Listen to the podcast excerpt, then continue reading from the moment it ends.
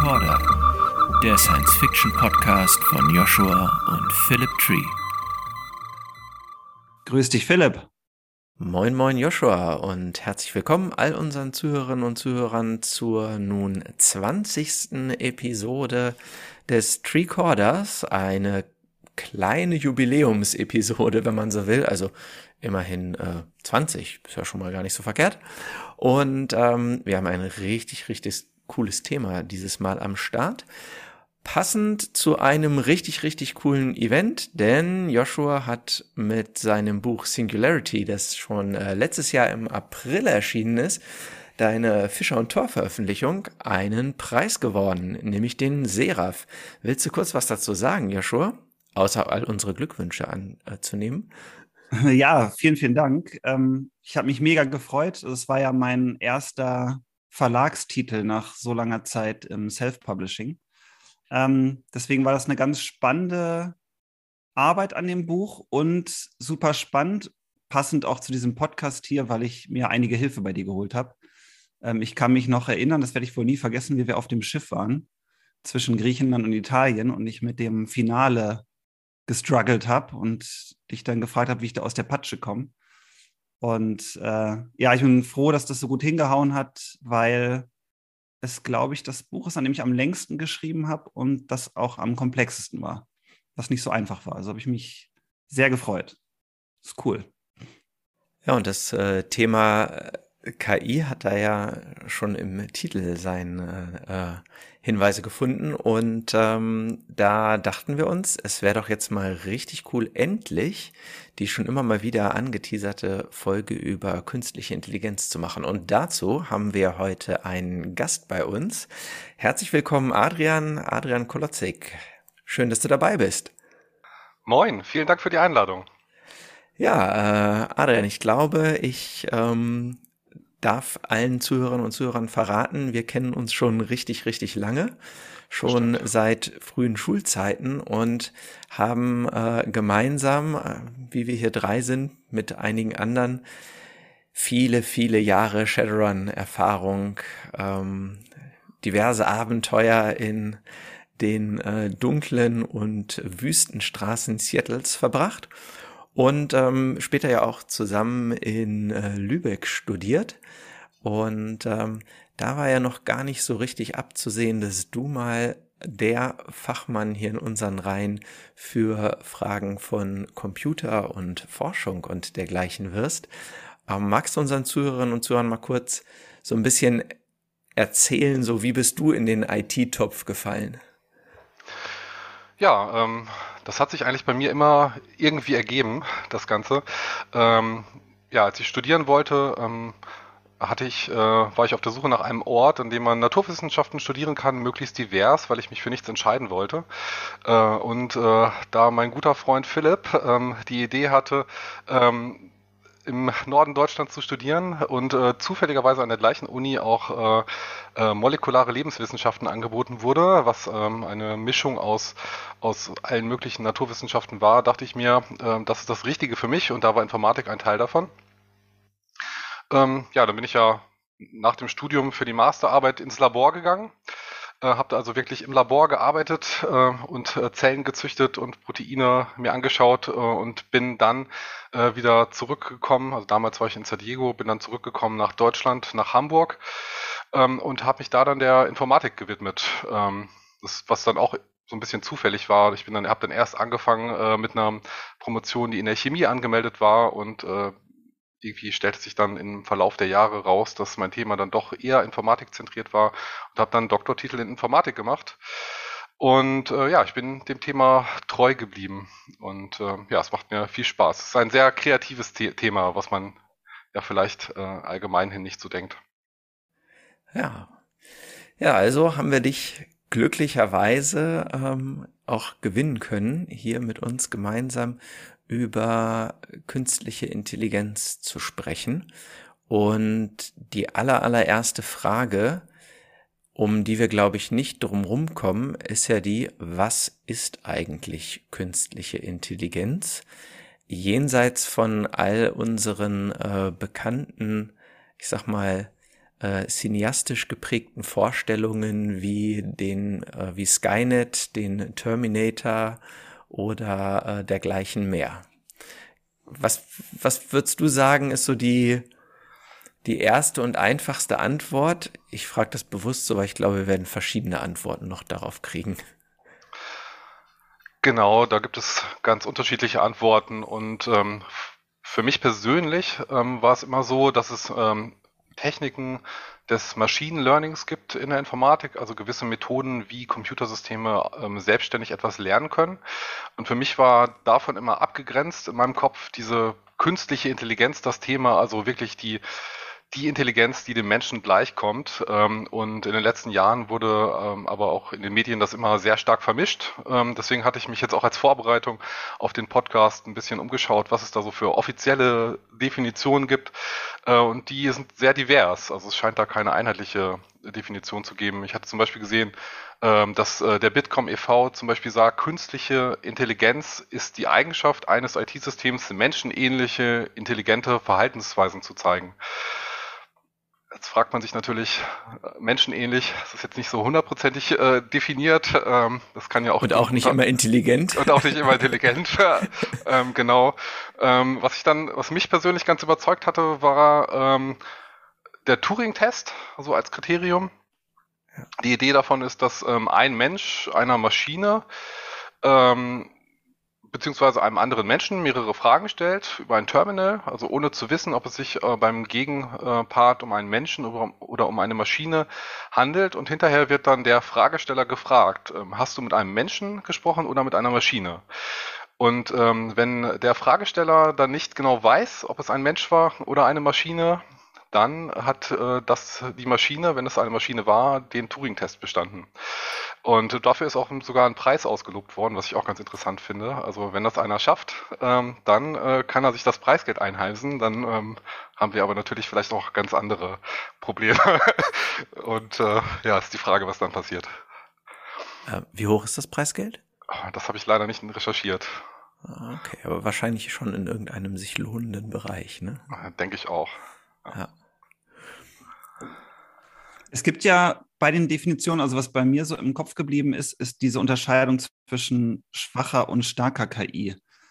Ähm, von den, also wenn wir jetzt mal von den Definitionen so ein, ein Mittelding suchen, können wir davon ausgehen, dass es noch keine starke KI gibt, richtig? Also es sind alles im Prinzip kluge Automaten, wenn man so will, die bestimmten Entscheidungswegen genau. folgen und keine eigenständigen Entscheidungen treffen können. Genau, so würde ich das im Prinzip auch sehen. Ähm, ja, eigenständige Entscheidungen treffen ist dann auch schon wieder natürlich ein schwieriges Thema. Ähm, da kommen wir dann vielleicht später auch noch drauf zu sprechen. Ähm, denn die Art und Weise, wie diese Systeme lernen, unterscheidet sich schon sehr stark von den ähm, sehr frühen Systemen, in denen man Algorithmen geschrieben hat, wo die Handlungsanweisungen sehr klar sind. Mhm. Also irgendwie lernen diese Systeme schon eigenständig. Ähm, Genau, die Frage ist nur, was sie lernen und äh, wie umfangreich äh, dieses Wissen ist und in welche Bereiche das Wissen fällt. Ich habe ähm, vor kurzem mal so eine IQ-Gegenüberstellung, ich habe gerade geschaut, ob ich das mal finden kommen, könnt, ähm, von Cortana, Siri und ähm, Alexa. Und da hatten sie gezeigt, dass die IQ-Levels von denen irgendwie knapp unter bestimmten Primaten liegen. Und da habe ich mich dann gefragt, wie vergleichbar das wirklich ist. Also bei Primaten kann man ja auch bestimmte Bewusstseinstests ansetzen. Also können sie sich im Spiegel erkennen. Ähm, wie sind, also haben die Empathie, wenn sie zum Beispiel sehen, dass andere unfair behandelt werden. Da gibt es ja ganz viel, wie reagieren die dann? Ähm, IQ wirklich ein guter Faktor ist, um einschätzen zu können, wie intelligent eine KI ist aus menschlicher Sicht. Also IQ ist ja auch heute in der Psychologie mittlerweile sehr umstritten, wie viel sich daraus ableiten lässt und wie viel nicht. Und das würde mich einfach interessieren, was du denkst, ob IQ ein guter Gradmesser ist für die tatsächliche Intelligenz aus menschlicher Wahrnehmung einer KI? Das ist eine gute Frage. Also ich würde sagen, Mm, es, es gibt ja in den, IQ, in den ähm, IQ-Tests auch gewisse Typen von Fragen und ich kann mir vorstellen, dass einige Fragen von der von KIs, speziell wenn sie darauf trainieren, natürlich sehr gut beantwortet werden können. Ähm, es gibt aber ganz unterschiedliche Arten von Intelligenz. Ähm, wenn man das vielleicht mal etwas auseinander nimmt, gibt es die kognitive ähm, Intelligenz. Ähm, in den Bereich gehören ähm, zum Beispiel das Schachspiel oder auch das, das, das Spiel Go. Ähm, und das geht dann immer darum, praktisch, praktisch das das Erlernte irgendwie neu zu kombinieren und Schlussfolgerungen daraus zu ziehen. Ähm, kann man sich auch so ein bisschen vorstellen wie vielleicht eine akademische Ausbildung. Ähm, das ist ein Bereich. Es gibt dann die sensomotorische Intelligenz. Dann geht es halt darum, wie gut äh, kann man sehen, ähm, Informationen erfassen, wie gut kann man fühlen, ähm, also taktiles Empfinden, wie gut kann man hören. Und äh, da ist es natürlich schon so, dass man sich vorstellen könnte, dass KIs mit entsprechenden Sensoren einem Menschen da durchaus überlegen sind. Dann gibt es die emotionale Intelligenz. Das wurde ja, das ist dann schon ein Punkt, wo ich denke, dass die KI da momentan noch Probleme hat. Ähm, wer schon mal in einem Team gearbeitet hat, ähm, der weiß, dass es gute Teamspieler gibt und schlechte Teamspieler. Leute, die, die spüren, wenn etwas nicht in Ordnung ist im Team und das dann äh, geschickt ansprechen können und dann fühlen sich hinterher alle wieder wohl. Äh, soweit ist, denke ich, die KI-Forschung noch nicht. Ähm, und auch ähm, ja, soziale Intelligenz. Vielleicht, ja, das ist dann vielleicht eher noch die Gruppendynamik. Emotionale Intelligenz ist dann vielleicht eher das Erkennen der Emotionen. Mhm. Könnte man vielleicht dann so klassifizieren. Und da ist die Frage, worauf genau legt man Wert? Ähm, wenn man wirklich eine Maschine von einem Menschen nicht mehr unterscheiden könnte, dann würde ich sagen, ist die emotionale Intelligenz und diese soziale Intelligenz auf jeden Fall wichtig. Ähm, Sonst würde man immer merken, dass da irgendwas, irgendwas nicht in Ordnung ist. Die Maschine reagiert komisch, stellt komische Fragen, antwortet komisch. Ähm, und ich hatte auch tatsächlich neulich ähm, einen Bericht darüber gehört äh, aus einem anderen Podcast, ähm, in dem ähm, die Podcaster sich eine App heruntergeladen haben. Das ist so eine Art Companion-App, wo man äh, sich dann äh, einen, einen Freund herunterladen kann, mit dem man sich unterhalten kann. Ähm, durchaus auch mit, sag ich mal, dem medizinischen Ansatz, dass man, wenn man in der Corona-Zeit dann vielleicht äh, Probleme hat, weil man sich alleine fühlt, dass man dann jemanden hat, der einem zuhört. Und sie meinten, dass das ist schon manchmal sehr merkwürdig, wie dann von einem Thema aufs andere gewechselt wird, wenn die KI nicht mehr weiter weiß. Also wenn man dann sagt, ja, ich fühle mich heute aber wirklich schlecht, äh, weil ich sage, irgendwas Schlechtes, Schlimmes in meinem Leben passiert ist, und dann sagt die KI plötzlich, aha, sehr interessant. Ähm, reden wir doch über etwas anderes.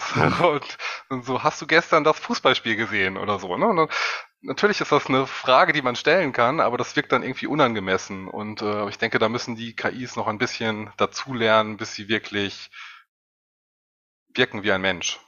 Also bis sie aus dem Uncanny Valley rauskommen. Genau. Ja. Ist ja eine Frage, die man sich eh stellen kann, vielleicht sogar ja auch sollte, ne?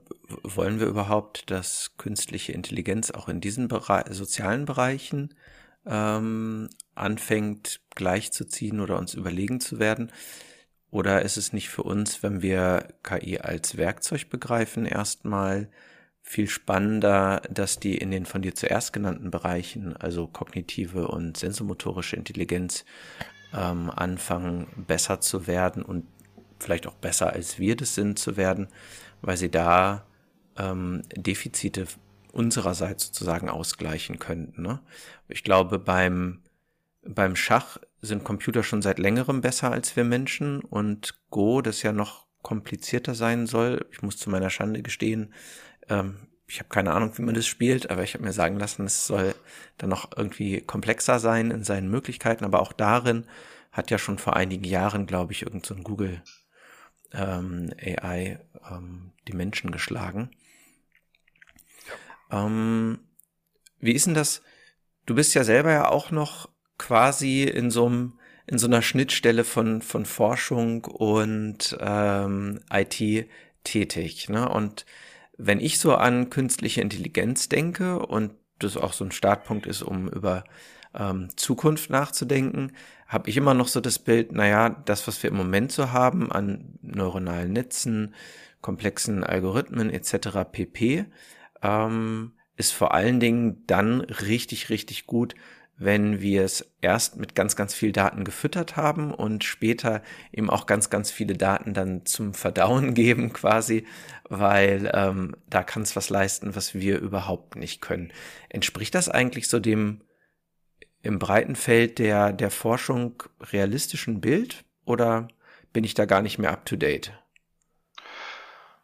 Hm, das stimmt schon auch. Ähm, also wenn man sich zum Beispiel ähm, in der Firma, für die ich arbeite, ähm, die Themen anschaut, also ich arbeite in einer Firma, die Auftragsforschung macht und da fallen natürlich große Datenmengen an und diese Datenmengen, die über ein Jahrzehnt oder über sogar eine längere Zeit gesammelt werden, die kann sich ein Mensch natürlich nicht äh, im Detail anschauen. Ähm, das heißt, da, da, wird keiner mehr zurückgehen und sagen, ähm, leg mir doch mal alle, alle Daten von allen Substanzen, die wir analysiert haben, in den letzten zehn Jahren auf den Tisch und ich gucke mal drüber, ob mir da irgendein Muster auffällt. Ähm, das kann natürlich ein Computer sehr gut und äh, das Interessante daran ist natürlich auch, dass man hinterher so eine Feedback-Schleife hat. Man weiß ja, welche Moleküle am Ende erfolgreich waren. Man weiß, welche gut gebunden haben, ähm, welche potenzielle Wirkstoffkandidaten sind ähm, für die Zukunft. Das heißt, man hat dann eine, eine Kontrolle und dann können natürlich ähm, diese Algorithmen oder diese neuronalen Netze sehr gut versuchen, nochmal in den Daten zu suchen, ob man vielleicht irgendwas übersehen hat. Also das, ist, das ist durchaus möglich. Ähm, ja, und ansonsten, wenn man allgemein ähm, sich überlegt, welche Daten heutzutage verfügbar sind, ist das natürlich ganz anders als zu der Zeit, ähm, wo wir noch äh, ganz jung und frisch waren. ähm, wenn ich das mal Willst so sagen, sagen darf. Wir sind nicht mehr jung und frisch. wir sind alt und frisch, wollte ich sagen. Ähm, nicht mehr jung und frisch. Ähm, ja, so als ich zum Beispiel zur Schule gegangen bin, ähm, hatte ich den Encarta Weltatlas. Ob das jemandem was sagt. Mhm. Ähm, und das war ja schon super. Da konnte man ja schon für eine, für eine Referat über, über Atomkraftwerke, was ich damals halten musste, ähm, sich Daten rauskopieren. Und das war schon super, weil man nicht mehr in die Bibliothek gehen musste, um sich ein Buch auszuleihen. Ähm, wenn man heutzutage ins Internet geht und sich alleine die Wikipedia anschaut, ist das natürlich viel, viel, viel größer. Und wenn man sich auch die ganzen Datenbanken anschaut, ähm, die es gibt äh, im Internet, ähm, ich meine zu Filmen, äh, die IMDB zum Beispiel oder ähm, zu äh, Proteindaten, wo man die atomare Auflösung, also atomar aufgelöste Proteinstrukturen sich anschauen kann, die äh, PDB-Datenbank oder die Ensemble-Datenbank, in der DNA-Daten drin sind. Also es gibt unglaubliche Datenmengen. Ähm, Viele laden ähm, private Fotos bei Facebook hoch. Ähm, da hat man also auch unglaublich viele Bilddaten. Ähm, es gibt wahrscheinlich viele Audioaufnahmen im Internet. Das heißt, man hat viele Audioaufnahmen, man hat unglaublich viel Text. Ähm, das heißt, die, die Datenmengen sind da und daraus können die Algorithmen lernen. Und ähm, das ist natürlich eine, eine super Voraussetzung für die Algorithmen heutzutage. Was ja gleich einen die, die Frage stellt, was davon gibt man denen zum Lernen, weil ähm, ich weiß nicht, ob das mein etwas zu ähm, psychologisch, biologischer Blick aufs Thema Lernen ist, aber ähm, es macht ja durchaus Sinn, sich gut zu überlegen, was biete ich Kindern zum Lernen an, weil das einen Einfluss darauf hat, wie die so als Erwachsene werden. Und ich stelle mir das ein bisschen bei KI so ähnlich vor ähm, und muss da immer an diesen Fall denken. Ich glaube, das war doch Microsoft, die vor drei, vier Jahren oder so mal so ein Chatbot ähm, gestartet haben, der lernen sollte, Konversationen zu betreiben anhand dessen, wie mit ihm also so Konversation begonnen wurde. Und den haben sie doch irgendwie auf Twitter muss Zeit, man dazu sagen. Auf Twitter ja ähm, abgeschaltet, weil er ein äh, sexistischer, rassistischer und irgendwie sonst wie übellauniger Zeitgeselle ähm, wurde. Und ähm, also wenn ich jetzt zum Computer aufs Internet loslasse und sage, hier lern mal, wie man und da schließt sich jetzt mein Gedankenkreis zu den Punkten emotionale und soziale Intelligenz und ihm sagt so, hier, das ist die Menschheit, lern mal. Also wäre jetzt nicht so ein angenehmer Zeitgenosse höchstwahrscheinlich, der am Ende eines Lernprozesses herauskommt, der mit dem Internet begonnen hat. Ähm, man, man kann dem, dem System natürlich dann eine Zielfunktion mitgeben. Ähm, das System muss ja irgendwie überprüfen, wie gut es ist und äh, ob es äh, sich mit gewissen Strategien eher verbessert oder nicht. Und diese Zielfunktion ist ganz entscheidend. Wenn man dem System mitgibt, äh, versuch bitte eine Twitter-Nachricht ähm, äh, zu posten, die möglichst viel Feedback äh, bringt und möglichst oft angeklickt wird. Dann äh, kann es natürlich sein, dass dieses System sehr reißerische Nachrichten schreibt oder sehr beleidigende und sich dann Hunderttausende darüber aufregen. Und das System sagt, oh, super, wenn ich so eine Nachricht schreibe und richtig gemein bin, äh, dann kriege ich ganz viel Feedback. Ja. Ähm, und dann lernt das System natürlich, ähm, dass das die gewünschte Verhaltensweise ist, äh, weil es dadurch Erfolg erreicht. Wenn man ähm, vielleicht eine andere Zielfunktion geben würde, also man sagt, ähm, das System soll Nachrichten schreiben ähm, und äh, es soll die Nachrichten positiv bewerten, wenn es Feedback bekommt, ähm, das zum Beispiel den Inhalt hat. Ähm, danke für diese Nachricht, dadurch fühle ich mich schon viel besser. Hm? Oder, oder ähnliche Texte, dann ist die Zielfunktion vielleicht äh, eine ganz andere und ich könnte mir vorstellen, dass das System dann auch äh, etwas anderes lernt. Okay, also es ist nicht nur die Frage, was füttern wir dem neuronalen Netz, das dem Ganzen zugrunde liegt, als Information, um zu lernen, sondern auch, wie instruieren wir das System, wie es mit diesem Inhalt umgehen soll beim Lernen. Genau, da muss man sehr vorsichtig sein. Also wenn man beispielsweise eine große Firma hat äh, und viele Vorstellungsgespräche führt ähm, und man möchte gerne, dass nur die besten Bewerber wirklich zu den Vorstellungsgesprächen kommen und hat die Idee, dass eine KI das ja super auswählen kann, und man sagt dann, KI, guck dir doch einfach mal die Daten all unserer Mitarbeiter an. Und ähm, die Mitarbeiter, die sind ja alle ausgewählt worden, die man im Unternehmen hat. Das heißt, die sind ja gut. Ähm, versuch mal herauszufinden, wie gut die Kandidaten sind. So, und dann gibt man dem System die eigenen Mitarbeiterdaten, was natürlich sowieso etwas kritisch wäre, aber nehmen wir das mal an. Und ähm, dann hat man zufällig eine Firma, in der ziemlich viele weiße Männer äh, in hohen Positionen sind. Und das System lernt daraus. Und ähm, ja, dann ist die Frage, was passiert wohl, wenn sich jemand bewirbt, der kein alter weißer Mann ist? Dann wird das System natürlich sagen, anhand der Daten, die ich habe, das ist wahrscheinlich kein geeigneter Kandidat, denn in die hohen Positionen kommen bei uns eigentlich immer nur alte weiße Männer. Ne? Und dann hat man schon einen Bias und schon hat man ein System entwickelt ähm, mit vielleicht ganz guten Absichten am Anfang, das am Ende sexistische Entscheidungen trifft oder rassistische Entscheidungen trifft, ähm, aufgrund der Daten, die es äh, bekommen hat. Ohne selber zu wissen, dass die Entscheidungen aus menschlicher Sicht rassistisch, sexistisch oder wie auch immer äh, kritisch zu betrachten wären. Ne? Ganz genau. Ja.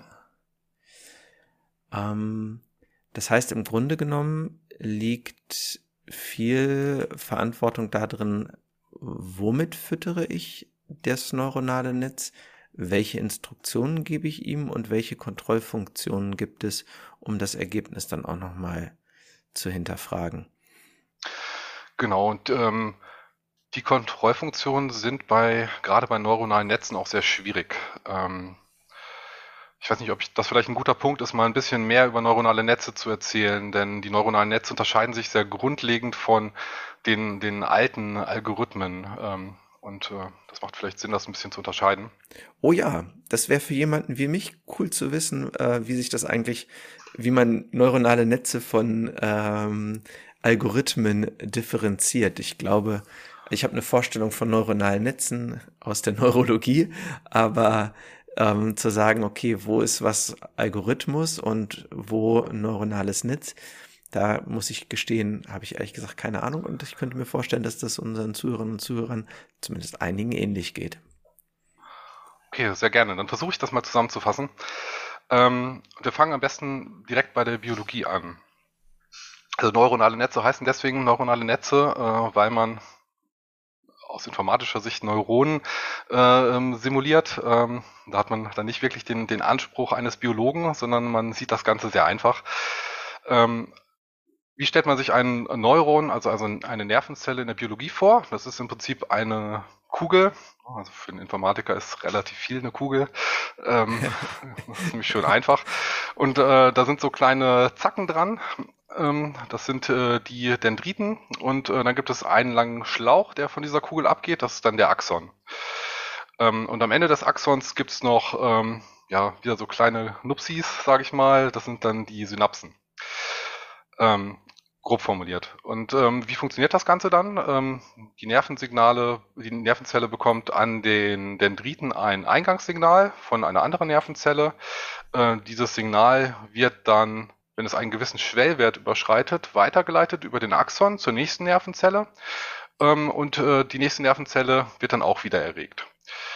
Das eine, was ähm, daran interessant ist, ist, ähm, dass ein gewisser Schwellwert erreicht werden muss, damit eine Nervenzelle überhaupt die Informationen weiterleitet. Das andere ist, dass äh, in diesem, in einem Netz von vielen Nervenzellen die Information ähm, nicht als 1 oder 0 direkt in der Nervenzelle kodiert ist. Also das kann man sich nicht vorstellen wie eine Festplatte oder eine Diskette oder irgendein Speicher, sondern die Information ist äh, darin kodiert, äh, wie gut die Anbindung an die nächste Nervenzelle äh, funktioniert. Denn eine Nervenzelle, die sehr gut an die nächste Nervenzelle angebunden ist und diese sehr stark erregt, die führt dann vielleicht dazu, dass dieser Schwellwert in der nächsten Nervenzelle wieder erreicht ist und dass die dann wiederum das Signal weiterschickt. Und um das Ganze noch ein bisschen komplizierter zu machen, kann so eine Synapse nicht nur anregend sein, sondern auch inhibierend. Also es kann auch sein, dass die eine Nervenzelle die nächste hemmt. So, und jetzt die Frage, wie modelliert man das im Computer? Man gibt, es gibt ein ganz klassisches Beispiel, das kommt, glaube ich, ähm, aus den 80ern, ähm, wo man handschriftlich geschriebene Zahlen erkennen wollte. Die Frage ist, wie macht man das? Also der klassische Informatiker würde sich wahrscheinlich dann erstmal überlegen, was sind denn die Eigenschaften einer Zahl? Hat die jetzt Striche, waagerechte Striche und vertikale Striche und die hat Kreise.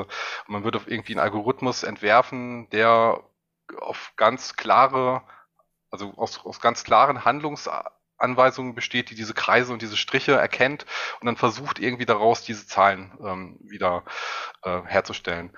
Aber wir wissen ja alle, dass äh, nicht jeder so sauber handschriftlich schreibt äh, wie, wie gedruckt.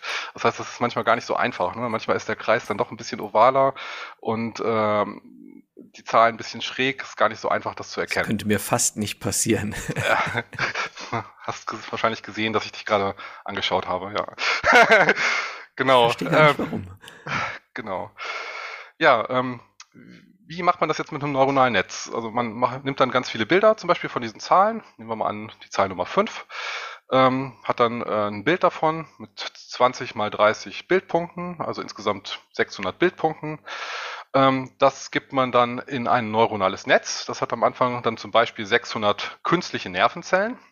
Und diese Nervenzellen werden im Computer einfach so modelliert, jetzt sehr vereinfacht, dass man sagt, äh, diese Nervenzellen sind mit den, sind in der ersten, diese erste Schicht von Nervenzellen ist mit der zweiten Schicht von Nervenzellen verbunden und die Stärke der Verbindung, die kodiert man einfach als Zahl zwischen 0 und 1. Also 1 heißt eine sehr starke Verbindung zur nächsten Nervenzelle und 0 heißt keine Verbindung zur nächsten Nervenzelle und 0,5 wäre dann halt so dazwischen. Ja, und dann ähm, hat man ein Netz mit mehreren Schichten. Das können dann ganz viele Schichten sein, drei, vier, fünf, aber auch 10, 20 oder theoretisch 100 verschiedene Schichten an Nervenzellen. Und äh, erstmal macht man, fängt man damit an, dass man diese Nervenzellen alle zufällig miteinander verbindet. Also man trägt da einfach zufällige Werte ein. Und ähm, dann ist es so, dass man ähm, als Ende, am, ganz am Ende, die letzte Schicht besteht dann nur noch aus den zehn verschiedenen Ziffern, die man als Ausgabewerte hat. Also 600 Eingabeneuronen, 10 Ausgabeneuronen und ganz viele Schichten dazwischen. Und wenn man nun diese fünf am Anfang reingibt, dann erregt die erste Schicht die zweite Schicht, die zweite Schicht die dritte Schicht und das geht so weiter bis zur Ausgabe und am Ende kommt irgendwas raus. Irgendwas Zufälliges. Das heißt, äh, ich gebe eine 5 rein und dann wird aber nicht das fünfte Neuron am Ende aktiviert, was mir sagen würde, das ist eine 5, sondern vielleicht wird das sechste ein bisschen aktiviert und das vierte ein bisschen aktiviert und das dritte ein bisschen aktiviert und das fünfte vielleicht gar nicht, weil ich einfach Pech hatte mit meiner zufälligen Eingabe der ganzen Parameter. Ja, und diese Information, dass es sich um eine 5 gehandelt hat, wird dann auf ganz geschickte Art und Weise wieder in das neuronale Netz zurückgegeben. Man sagt, ähm, ja, neuronales Netz, du hast das noch nicht so richtig gut gemacht. Da muss ich dir nochmal auf die Finger klopfen und du musst dich jetzt ein bisschen verbessern. Und dann geht man sozusagen dieses ganze Netzwerk zurück und sagt, alles, was zu einer Aktivierung der 5 geführt hat, das war gut. Alles, was zu einer Aktivierung einer anderen Zahl geführt hat, das war nicht so gut. Und indem man diese ganzen Parameter, also diese ganzen Verbindungsstärken dann verändert ähm, und sagt, man macht alles, was zu einer 5 führt, etwas stärker, verbessert sich das neuronale Netzwerk ein ganz kleines bisschen. Und dann gibt man als nächstes eine 2 rein, dann eine 1 rein und dann alle Ziffern einmal rein. Und dann gibt man die nicht nur einmal rein, sondern man gibt die 100 mal rein oder 1000 mal rein, diese Zahlen. Und jedes Mal, wenn das Netz etwas Falsches vorhersagt, wird es so ein bisschen korrigiert. Man ändert so leicht die Verbindung zwischen den zu, zu den Neuronen und dadurch wird es dann sozusagen immer besser auf das getrimmt, was man als Eingabe reingegeben hat. Und wer macht dieses Verbessern? Macht das schon das neuronale Netz selber oder wer, wer, also wer, wer schaut den 600 virtuellen Neuronen auf die Finger? Ähm, das ist ein Algorithmus, den nennt man Backpropagation. Da ähm, ist das praktisch mathematisch, eine mathematische Methode, wie man die Gewichte, also die Verbindung der Neuronen op so, so optimal optimiert, äh, dass man große Fortschritte in Richtung äh, der richtigen Lösung macht. Und ähm, in, im Computer kann man sich das Ganze vorstellen wie eine große Matrix. Man hat praktisch ähm, eine Verbindung von allen Neuronen der ersten Schicht zu allen Neuronen der zweiten Schicht und von allen der zweiten zu allen der dritten. Und äh, all diese Zahlen kann man einfach in eine große Matrix reinstellen. Dann hat man ganz, ganz viele Zahlenwerte. Und man versucht dann die Zahlenwerte so zu ändern, dass man am Ende ein möglichst gutes Ergebnis ähm, gibt. Und diese Zielfunktion, von der ich da gesprochen habe, die sieht so aus, dass man sagt, ähm, wenn ich eine 5 reingebe, ähm, ist alles, äh, was ähm, eine andere Zahl vorhersagt, halt sehr schlecht. Ne? Je, je höhere Wahrscheinlichkeit eine andere Zahl vorhergesagt hat, umso schlechter ist es. Und alles, was eine, die richtige Zahl vorhersagt, ist sehr gut. Und so wird äh, dann ähm, praktisch das ganze Netzwerk darauf getrimmt. Und äh, das ist dann nur noch eine Frage davon, wie viele Daten man hineinschiebt. Heißt aber auch, die, ich sag mal, diese Vorläufer-KI, dieses neuronale Netz, kann erstmal nur Dinge erkennen lernen, die wir als Menschen, die dieses neuronale Netz erstellen, selber auch schon kennen. Genau, und äh, das ist auch ein sehr spannender Punkt. Ähm, denn man würde ja vermuten, dass das neuronale Netzwerk dann zufällig diese Dinge erkennt, die man selbst auch als Programmierer sich am Anfang gedacht hätte. Also vielleicht schafft das neuronale Netz es irgendwie in diesen äh, Zahlenkolonnen die Striche zu erkennen. Und immer wenn man einen Strich hat, dann ist es wahrscheinlicher, dass es vielleicht eine Eins ist, weil ein Eins auch einen Strich hat. Und es ist vielleicht weniger wahrscheinlich, dass es eine 3 ist oder eine 8 ist, die ja sehr rund ist. Das würde man ja vermuten.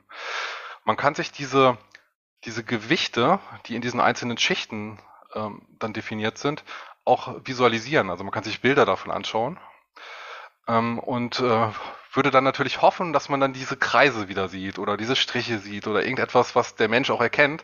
Aber das ist teilweise nicht so. Ähm, das ist ziemlich diffus, was diese Netzwerke erkennen. Das ist dann manchmal auch gar nicht so ganz klar, was erkennt das Netzwerk genau. Ähm, und das ist nämlich ein, auch ein Problem dieser Methode. Man muss dann sehr genau in diese Netze reinschauen und die sehr genau analysieren, um zu verstehen, was sie wirklich tun. Ähm, das Einzige, was man am Ende sieht, ist, dass sie die Aufgaben sehr gut erfüllen. Also es ist ein relativ einfaches Netzwerk aus, ich glaube, drei Schichten, ähm, konnte, kann schon diese Zahlen, das sind, glaube ich, hunderte, tausende Datensätze zu, ich glaube, 95 Prozent richtig erkennen um, um mal so einen grob, groben Wert zu geben. Also das, das funktioniert schon sehr gut. Und auch wenn man sich die, ähm, die restlichen Prozente anschaut, die das Netzwerk dann vielleicht nicht erkennt, dann denkt man, ah, okay, das ist zwar eine 3, aber der, wer auch immer das geschrieben hat, hat es vielleicht so geschmiert, dass es dann doch so ein bisschen aussieht wie eine 8. Äh, das Netzwerk erkennt dann halt die 8. Ne? Also das ist dann schon, schon sehr gut. Aber, wie, wie du gesagt hast, ähm, erstmal lernt das System nur, was man ihm reingibt, ja, ähm, es hat also dann kein Wissen darüber, was die Zahl bedeutet. Ähm, und ähm, in dem Fall ist es auch so, dass es vielleicht auch gar nicht das gelernt hat, was man wirklich bezweckt hat. Und da stellt sich natürlich schon, stellen sich einige Fragen. Also wenn man, nehmen wir an, das Stoppschild wäre das einzige Schild, was rote und weiße Farbe hätte und man will jetzt eine KI entwickeln oder ein neuronales Netz entwickeln, das ein Auto steuert und so ein Stoppschild erkennt, dann hofft man natürlich, dass das, dass das System dann irgendwie das Wort Stopp erkennt und sieht, dass es ein weißes Stopp auf einem roten Grund und dass das Schild auch die richtige Form hat, so wie man das vielleicht als Mensch erkennen würde. Ja, vielleicht erkennt es aber auch nur, da ist irgendetwas weiß auf rot geschrieben. Hm. oder weiße Farbe in der Nähe von der roten Farbe oder ähnliche Dinge. Ne? Und, und wenn dann wenn natürlich dann einer irgendwie einen Sticker auf ein Schild auf der Autobahn klebt äh, und da ist dann plötzlich weiß und rot und das Auto sagt sich dann, oh, Stoppschild, ich halt an, wäre das natürlich nicht so gut. Ähm, und genau da sieht man jetzt auch schon so ein bisschen die Probleme, die man mit diesen neuronalen Netzen hat. Wenn man klar definiert, was da erkannt werden soll, muss man sich zwar sehr, sehr viel Arbeit machen und man erwischt vielleicht auch gar nicht alle Fälle, weil man gerade bei einer handschriftlich geschriebenen Zahl vielleicht gar nicht damit rechnet, wie die Leute eine 3 schreiben würden. Ähm, man hat aber den Vorteil, wenn man einen alten Algorithmus sozusagen verwendet und sich da selber Gedanken drüber macht, dass man wenigstens versteht, woher die Vorhersage kommt. Äh, wenn man ein sehr kompliziertes neuronales Netz mit vielen Schichten hat, ist das deutlich schwieriger zu verstehen, ähm, ob ein neuronales Netzwerk das Richtige macht und warum es das tut, was es tut. Okay, und das wäre dann sozusagen auch der Unterschied, nochmal den Ausgang so ganz kurz zurückzukommen zum Algorithmus. Beim Algorithmus, das ist einfach nur eine umfangreiche Wenn-Dann-Verknüpfung, laienhaft jetzt mal simplifiziert, aber die könnte ich theoretisch von oben nach unten durchlesen und die Verknüpfung zum nächsten Algorithmus nachverfolgen und wenn ich ewig viel Zeit hätte und äh, ausreichend Gehirnschmalz dafür, dann könnte ich es von A bis Z durchgehen und könnte sozusagen wahrscheinlich genau zum gleichen Ergebnis kommen. Beim neuronalen Netz kann ich das nicht mehr, weil ich gar nicht weiß, was genau am Ende der Computer als Erkennungsmerkmal genommen hat, beziehungsweise wenn ich es mir visualisieren lasse, hat es ja eben schon gesagt, dann sehe ich unter Umständen, was der Computer als relevant erkannt hat und wundere mich dann, dass ähm, aus meiner menschlichen Perspektive heraus ich was ganz anderes ähm, wahrgenommen hätte. Genau, ja, also okay. genau, ein Algorithmus ist, ich habe da auch in der Wikipedia mal nachgeschlagen, was so die offizielle Definition ist, ist eine eindeutige Handlungsanweisung zur Lösung eines Problems und ähm, so würde ich jetzt das äh, neuronale Netz eher nicht klassifizieren, wobei natürlich das neuronale Netz auch auf Algorithmen basiert. Ne? Also dieser Backpropagation-Algorithmus, mit dem das System lernt, ist, ist ja auch ein Algorithmus. Und ähm, wenn am Ende die Gewichte äh, dieses neuronalen Netzwerks, also die Stärke der Verknüpfung zwischen den Neuronen klar definiert sind, dann ist das ja auch eine ganz klare Handlungsanweisung für das System, wie es etwas berechnen soll. Und das, also da, da stecken dann schon auch Algorithmen drin. Aber wie das System als Ganzes äh, oder was das System als Ganzes gelernt hat, das ist dann nicht so klar von außen nachvollziehbar. Okay. Und wäre KI mit beidem denkbar, mit Algorithmen und mit neuronalen Netzen? Also ähm, in, in Kombination wäre es auf jeden Fall denkbar, das haben wir ja gerade schon, aber könnte es KI nur mit Algorithmen geben oder nur mit neuronalen Netzen? Hm, also ich, das ist jetzt äh, tatsächlich eine interessante Frage, über die ich mir noch wenig Gedanken gemacht habe. Spontan würde ich sagen, ähm, ich, dass ein neuronales Netzwerk aufgrund dieser sehr komplexen Verhaltensweisen, die da entstehen und auch aufgrund dieser Anpassungsfähigkeit ähm, schon idealer Kandidat wäre, um eine KI vorher vorzubringen. Und ich, ich äh, man kann sich auch selber überlegen, wenn man ganz viele Handlungsvorschriften definiert, ähm, die das eigene Handlung, die die eigenen Handlungen rechtfertigen, erreicht man dann äh, die eigene Intelligenz? Ah, ich weiß es nicht. Ich denke, da wird diese diffu dieses diffuse des neuronalen Netzes, ähm, also wie es da lernt und, und äh, vielleicht auch mal äh, Dinge lernt, die vielleicht dann gar nicht geplant waren, das, das gehört irgendwie schon dazu. Also ich würde das dann eher bei den neuronalen Netzen sehen. Okay. Und ähm, was ich auch noch sagen will, auch gerade wenn äh, da Zuhörer sehr bewandert sind in dem Bereich, äh, was ich gerade beschrieben habe, sind halt Beispiele aus den 80ern. Ähm, und die Forschung ging seitdem natürlich wirklich weiter. Ähm, nur um das mal ähm, ganz. Für ganz mich passt das. Ich bin ja auch aus den 80ern, deswegen ist das ein Genau, für, für, uns ist das praktisch noch Top-Notch-Forschung, ja. Aber, ähm, aber ähm, es, es, es gibt halt jetzt auch neuere Systeme, das will ich nur ganz kurz erwähnen, die dann auch äh, noch andere Konzepte einbringen, zum Beispiel Kurzzeitgedächtnis äh, oder Langzeitgedächtnis, ähm, wo dann Entscheidungen des neuronalen Netzes nicht nur auf den Daten basieren, sondern auch aufgrund äh, äh, Dinger, ähm, von, von Dingen, die es kurz davor gemacht hat. Also können zum Beispiel Sätze gebildet werden, ähm, die sich nicht allzu sehr wiederholen. Ähm, dass man dann sagt, das System baut einen Satz und es weiß, welche äh, Worte es im letzten Satz verwendet hat und bezieht sich dann auf diese Worte, versucht aber auch äh, nicht zu langweilige Sätze zu bilden, also nicht immer einfach nur das Gleiche zu sagen. Und ähm, das ist also auch ganz interessant. Und da kommt man dann natürlich schon in einen Bereich, wo man dann so ein bisschen ähm, komisches Gefühl in der Magengegend hat. Ne? Also wenn so ein System dann Sätze schreibt oder ganze Texte schreibt ähm, und das auf den ersten Moment auch ganz gut wirkt. Das ähm, hat natürlich eine gewisse Gefahr in sich auch. Ich glaube, als Freunde des Science Fictions müssen wir uns mit der Gefahr sowieso auseinandersetzen, weil wie wir in der letzten Episode, als es um Science Fiction Bücher ging, war ja eine von Joshuas zentralen Aussagen, wir brauchen einen Konflikt, sonst geht's nicht. Und Gefahren sind ja ein toller äh, eine tolle Quelle für Konflikte. Aber bevor ich jetzt hier ähm, weiter frage, ich glaube eben bei meiner letzten Frage habe ich schon gesehen, dass Joshua schon zusammenzuckte, weil ihm auch Fragen auf der Zunge liegen. Deswegen, Joshua, hau raus. Ja, jetzt schon eine Weile hake ich bei diesem Punkt des, also der Grenzen, was die KI, also was die Kombination aus neuronalen Netzwerken und Algorithmen lernen kann, also wo wirklich die Grenze ist. Und da fiel mir ein, ich hatte einen Artikel gelesen, ähm, wo gesagt wurde, dass Teslas Dojo die wahrscheinlich am weitesten entwickelte KI ist, wo keiner so richtig drüber nachdenkt, weil die Zielaufgabe so unfassbar komplex ist. Also Auto fahren zu können wie ein Mensch ist wohl das absolut Höchste, was irgendwie geht. So stand es da drin, weil so viele Dinge gleichzeitig visuell verarbeitet werden müssen, um Entscheidungen zu treffen anhand von ganz, ganz vielen Symbolen und Situationen, die sich ständig verändern und wo keine der anderen gleicht. Also klar, es gibt Ampeln, die sind überall gleich, aber die hängen dann immer ein bisschen anders. Dann ist die Verkehrssituation ein bisschen anders, dann kommt da vielleicht ein Passant, dann ist, sind vielleicht die Mittelstreifen ein bisschen abgewetzt oder wie auch immer. Ähm, also absolut komplex und gleichzeitig macht Dojo, also Dojo ist ja der Name des Supercomputers und der KI gleichzeitig, ähm, lernt aus den Daten der Tesla-Fahrer. Also als Tesla-Fahrer ist man laufend eine fahrende Kamera im Prinzip und die Daten werden automatisch ausgewertet und jedes Jahr gibt es mehr Tesla-User. Und Musk betont ja immer wieder, dass dadurch, dass sie so viel mehr Autos verkaufen, die KI immer schneller lernt und auch immer besser wird. Und man kann bei YouTube das mal, das packen wir auch in die Show Notes gerne, ähm, Videos anschauen von der FSD, von dem Full Self-Driving.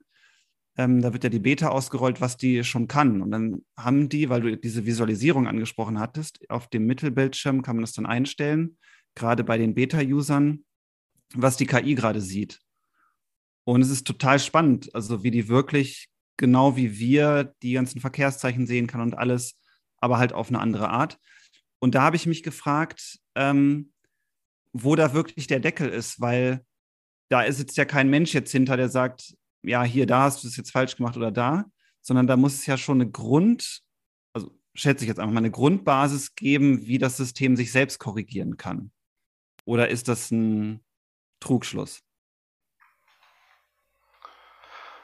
Ja, das denke ich auch. Das weiß ich aber tatsächlich nicht. Ähm, also da, da, weiß ich zu wenig über die KI, aber ich denke schon, dass es da Parameter geben wird. Also zum Beispiel ähm, kann ich mir vorstellen, dass wenn der Tesla eine Notbremsung durchführen musste, ähm, weil, es, äh, weil das vor, vor ihm fahrende Auto zu nah dran war, dann kann man sich natürlich dann hinterher die Daten anschauen, was ist denn in den zehn Sekunden davor passiert, hätte man das vorher erkennen können. Also da gibt es dann durchaus schon Feedback-Schleifen, die man da einbauen könnte.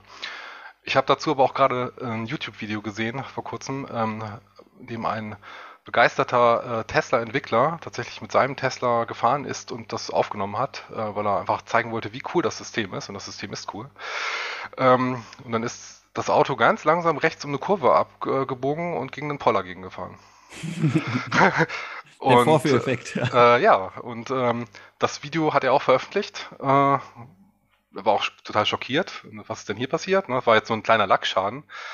Aber das wäre so ein Unfall gewesen, wo ich mir dachte, das wäre einem Menschen wahrscheinlich nicht passiert. Es sei denn, der Mensch wäre sehr müde gewesen oder irgendwie geblendet gewesen von der Sonne oder ne, man, man, hat den Poller irgendwie gar nicht gesehen. Aber es war, das war wirklich so ein roter Poller am Straßenrand oder ein orangener Poller, äh, der darauf ausgelegt war, dass man ihn auch sieht. Also der war auch groß und nicht, nicht, nicht zu übersehen. Und trotzdem ist das Auto dagegen gefahren. Dann fragt man sich schon, warum ist das so? Und ich hatte gehört, dass der äh, Entwickler jetzt auch bei Tesla entlassen wurde, weil die Publicity dieses Videos sehr negativ äh, für die Firma ist. Ähm, hm. So ungewöhnlich für Tesla. Mhm. Ja, das stimmt. Eigentlich sind sie ja dafür bekannt, auch bei SpaceX, dass sie gerade aus den Fehlern lernen. Ja. Ja. ja. Vielleicht ist das ein Zeichen dafür, dass die KI schon super menschlich geworden ist, weil sie auch einen Blackout haben kann. ja, dann ist natürlich auch die Frage, wenn die KI jetzt wirklich genauso gut fährt wie der Durchschnitt aller Tesla-Fahrer, das wäre ja schon nicht schlecht, aber sind das dann die Fahrer, die man genau da haben will? Hm? Also ich weiß es nicht. Also, das ist ich, wie bei der Microsoft Twitter KI, die Frage. Genau, ja. genau. ich stelle einfach mal so die Frage in den Raum. Ähm, aber ja, das System scheint schon sehr gut zu funktionieren. Wenn man sich jetzt allerdings äh, die Zulassung so eines Autos anschaut, äh, wird es natürlich schnell wiederum kritisch. Ähm, wer ist verantwortlich dafür, wenn ein Unfall passiert? Ist das der Fahrer, der nicht schnell genug eingegriffen hat? Äh, ist das das System selbst? Da gibt es ja auch dann gewisse Automatisierungslevel und, und Regeln, ähm, ab wann der ähm, Fahrer nebenbei ein Video gucken kann und wie schnell er dann reagieren muss oder ob er selber ständig aufpassen muss. Äh, aber man sieht es ja auch an den Teslas. Das Full Self-Driving so wie ich das verstehe, sollte man ja immer noch auf die Straße gucken, aber es gibt ja auch Leute, die äh, die Rückenlehne zurückstellen und äh, irgendwie das Eye-Tracking irgendwie hacken, damit das System denkt, sie gucken weiterhin auf die Straße und die sich dann einfach schlafen legen. Und ja, äh, ja das ist die Frage, will, will man das? Und ähm, auf der anderen Seite muss ich sagen, wenn es einmal einen Unfall mit einem Tesla gibt, wird das ja in den Medien wieder sehr gehypt. Auf der anderen Seite werden aber die ganzen Unfälle, die ohne Full Self-Driving passieren, nicht gehypt. Und da gibt es ja viele Verkehrstote. Also wenn, ich würde sagen, wenn ähm, es einen Unfall im Monat gibt, bei dem ein Tesla-Fahrer stirbt, es aber in der gleichen Zeit äh, Tausende von Unfällen gibt, in dem nicht Tesla-Fahrer sterben, und äh, dann würde ich vielleicht dann doch dafür sein, dass, dass dann alle Tesla fahren, um einfach die, die Todesfälle zu reduzieren. Ne? Und ähm, das ist ein schwieriges mhm. Thema. Ich möchte aber auch nicht die Verantwortung für das System tragen. Also ich möchte nicht dafür verantwortlich sein, eine Software zu schreiben, bei der dann am Ende Menschen sterben, selbst wenn es vielleicht weniger sind, als sie äh, anderweitig gestorben wären. Ja, es erfordert auch andere rechtliche Grundlagen, als wir gerade haben. Also andere regulatorische Eingriffe, wenn man so will. Neue Technologie. Ja, das Rechtliche ist die eine Frage. Für mich stellt sich aber wirklich die Frage, äh, was ist dann in Ordnung? Also was ist denn moralisch überhaupt vertretbar? Man müsste erstmal sich über die Grundregeln Gedanken machen, die man überhaupt durchsetzen möchte. Also was will man überhaupt erreichen? Was ist das Ziel? Und, und dann kann man ja die Gesetze dementsprechend formulieren. Aber das ist schon schwierig genug. Hm. Das ist ja dann auch regulatorisch eine spannende Frage, wenn wir jetzt ähm, mal etwas tun, was wir hier ja in der Podcast-Reihe ganz gerne machen, den Blick mal in die Zukunft wenden und uns so ein bisschen erlauben, ähm, der aktuellen Zeit vorauszudenken und noch ein bisschen Fiktion sozusagen einfließen lassen. Ähm, wir, wir sind uns, glaube ich, alle, die wir gerade hier sitzen, einig und ich vermute mal auch, dass die meisten äh, aus unserem Publikum da dem zustimmen würden, künstliche Intelligenz wird in der Zukunft eine Rolle spielen. Das glaube ich, da sind wir uns alle relativ einig. Welche Rolle wird sich zeigen? Die spannende Frage ist ja aus meiner Sicht, wenn man sich jetzt so eine KI anschaut und die übernimmt immer mehr Dinge im Alltag. Wir haben doch als Menschen immer weniger die Möglichkeit, vielleicht haben wir sie schon jetzt nicht mehr, das weiß ich ehrlich gesagt nicht, und das wäre so ein bisschen meine Frage, wie kontrollieren wir, was eine KI macht? Also, können wir das überhaupt? Ist es möglich? Weil allein unser Beispiel aus den 80er Jahren, also das du gebracht hattest, war ja schon so, dass wir kaum in der Lage sind, die Prozesse, die in diesem äh, neuronalen Netz der KI vorgehen, nachzuvollziehen. Und heutzutage sind die ja viel, viel komplexer. Wie, wie machen wir das? Tja, das ist eine gute Frage. Ich habe die Antwort leider nicht parat. es ist ein, ist ein schwieriges Thema. Und man sieht ja auch, dass die, die KIs jetzt auch schon benutzt werden und ähm, für gute und für schlechte Dinge. Das ist so ein bisschen die Sache mit den Werkzeugen. Wenn man einen, einen Hammer hat, dann kann man damit natürlich ein Haus bauen, man kann aber auch jemandem den Schädel damit einschlagen. Und so ähnlich ist das leider auch mit den KIs. Ähm, also es ist schwierig, das zu regulieren. Ne? Man kann halt auch, ist auch schwierig zu sagen, ihr dürft keine Hammer verwenden, weil man damit ja potenziell jemanden verletzen könnte. Ähm, also die, die Regularien sind da sehr, sehr schwierig.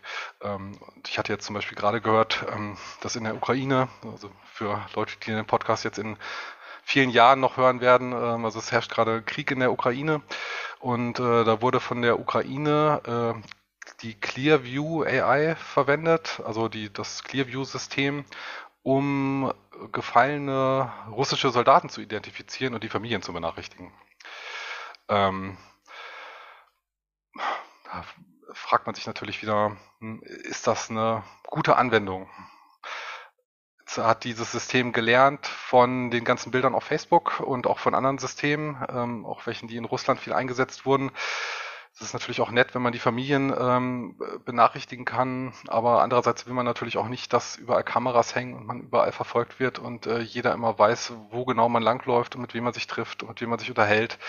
Also da sind ähm, das ist schwierig, das zu regulieren. Ähm, und es ist schwierig auch abzusehen, wofür die Dinge mal eingesetzt werden.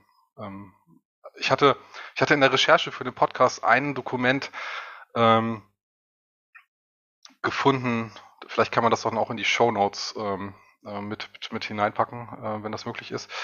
Ähm, was, was mich wirklich sehr beeindruckt hat, also das war ähm, The Malicious Use of Artificial Intelligence, also der die Verwendung äh, von AI, also äh, künstlicher Intelligenz, um böse Dinge zu tun. Und äh, da waren wirklich Programmiergrößen und, und Größen von, also wirklich gute Entwickler von großen Firmen dran beteiligt, da einmal aufzulisten, wo die ganzen Gefahren sind und, und was man auch dagegen tun kann. Und dieses, was man dagegen tun kann, ist gar nicht so einfach.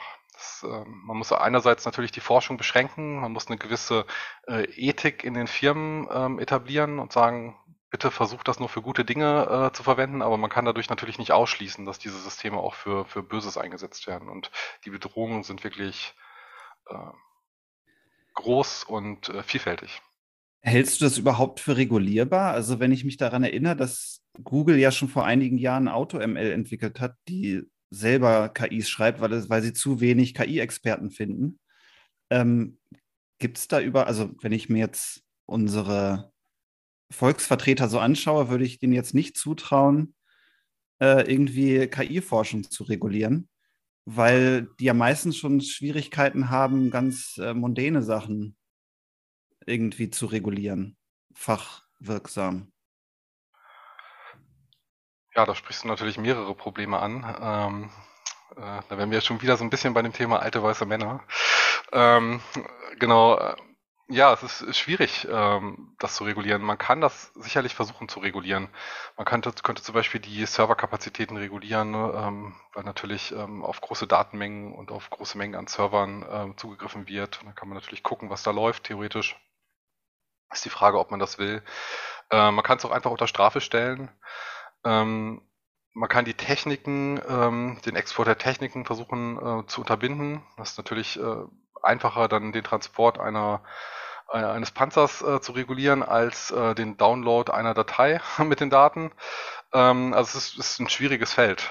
Ja. Ich denke, ganz drum rumkommen wird man nicht. Also für für Science-Fiction-Autoren öffnet sich da sicherlich ein großes Feld an Möglichkeiten und an Problemen, äh, äh, aus denen man schöpfen kann. Da frage ich mich, wo du, wo wir jetzt schon mal einen Gast haben mit dir, der sich in den verschiedenen Naturwissenschaften ganz gut auskennt. Musk hat ja mit Neuralink eine Firma gegründet, wo er gesagt hat, wir müssen es schaffen, Menschen mit Computern zu verknüpfen um das natürliche Habitat der Maschinen, also Computer, nicht den Maschinen zu überlassen, damit wir später noch verstehen, was die überhaupt machen. Also im Grunde, wir müssen im gleichen Haus leben, um zu wissen, was da gerade drin passiert. Ähm, da frage ich mich als Laie immer, ist es überhaupt möglich? Also könnten wir wirklich unsere Bioalgorithmen im Gehirn so anpassen an Maschinenalgorithmen, dass wir mit unserem Gehirn quasi einen Computer, also in einen Computer reingehen. Ist das überhaupt denkbar? Na gut, Für denkbar wahrscheinlich. Runner ist das die Frage nach der Datenbuchse und dem ja. Cyberspace. genau. Ähm, tja, da, da, das berührt natürlich ganz viele Gebiete. Das berührt natürlich dann auch die Medizin und die Biologie. Ähm, da haben wir einen anderen Experten noch hier in der Runde sitzen, äh, was die Medizin angeht. Ähm, es ist schwierig zu sagen. Also wenn man jetzt einfach mal ganz allgemein darüber nachdenkt, ähm, dann ist ja alles, alles, was wir empfinden, beruht ja irgendwie auf Nervenimpulsen. Und ähm, wenn man es schafft, diese Impulse so zu analysieren, dass man ein Gehirn komplett diese Netz, wie das Netz die Informationen verarbeitet und welche Eingaben ähm, sozusagen wo, wo ankommen müssen, um gewisse Dinge zu erzeugen, dann könnte man sich natürlich allgemein schon vorstellen, dass man dann die Stimulation der Neuronen äh, extern macht und ähm, das ähm, also praktisch extern stimuliert und dann gewisse Sinneseffekte äh, hervorruft, also in diese Welt abtaucht. Und ähm, also ich, ich denke, es ist theoretisch nicht unmöglich, das zu erreichen, aber es ist halt unglaublich komplex. Ähm, und äh, jedes Gehirn ist anders, jedes ist anders verschaltet. Ähm, es gibt da zwar gewisse äh, Regionen, die sich natürlich die, die gewisse Funktion immer, immer wieder ausführen. Es gibt auch, sage ich mal, im Auge gewisse Verschaltungen, die bei allen gleich sind. Ähm, aber ähm, je, je tiefer die Ebenen werden, desto komplexer werden, werden die Muster und die wirklich bis ins Detail komplett zu verstehen und dann komplett äh, von außen zu stimulieren, ist sehr schwierig, denke ich. Was denkst du denn, ist da der technologische Kipppunkt oder die Hürde? Also wenn man jetzt zum Beispiel an das Human Brain Project denkt, die haben das ja gerade gefeiert, dass sie irgendwie ein menschliches Gehirn für eine Sekunde simulieren konnten. Ähm, ist es das, dass man die Fähigkeit hat, ein menschliches Gehirn komplett zu simulieren, also ein Live-Abbild zu schaffen und das dann von möglichst vielen? Wäre das so ein Knackpunkt, um in so einen nächsten Tier vorzudringen? Mm, Oder ja, was sind da die Hürden? Ja, die Simulation ist das eine. Das andere ist zu verstehen, was diese, ähm, was diese Anregung dann genau bedeutet.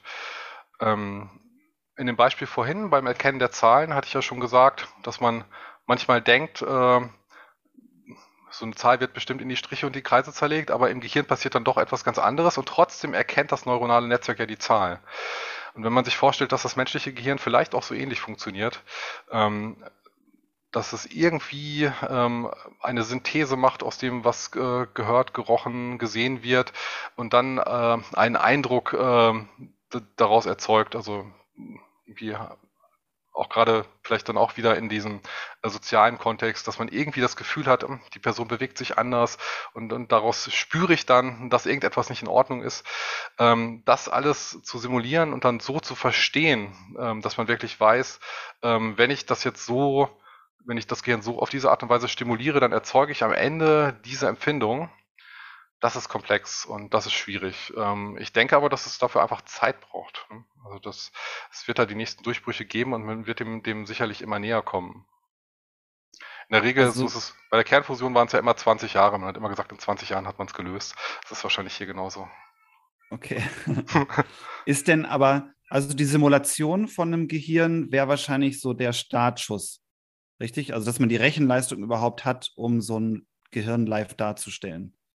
Dass man dann auch simulieren kann, welche Impulse gebe ich rein und was passiert dann. Richtig? Oder habe ich einen Denkfehler?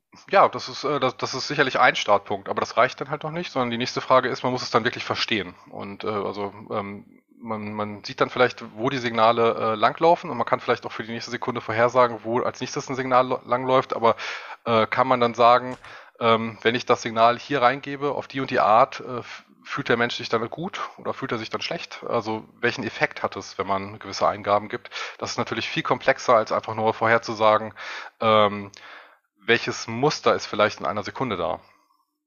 Kann man das theoretisch mit einem simulierten Gehirn, also wenn man jetzt mein Gehirn simulieren würde für zehn Minuten und dann das so genau ist, dass es voraussagen könnte, was die Minute danach passiert, meinetwegen, das wäre dann ja im Prinzip was, womit man so ein künstliches neuronales Netz sehr, sehr lang beschäftigen könnte, richtig, um möglichst viele Variationen auszuprobieren. Oder Genau, wenn man das- Faktor? Ähm, und wenn man dann dem Gehirn noch die, die Audiodaten übermitteln könnte, äh, dass man es fragt, äh, wie fühlst du dich gerade? Und das Gehirn würde einem antworten, ähm, dann könnte man dem Ganzen sicherlich dann sehr schnell auf die Sprünge kommen. Ja? Also so, so, sobald man dann eine Kommunikation etablieren kann, äh, geht es dann sicherlich voran.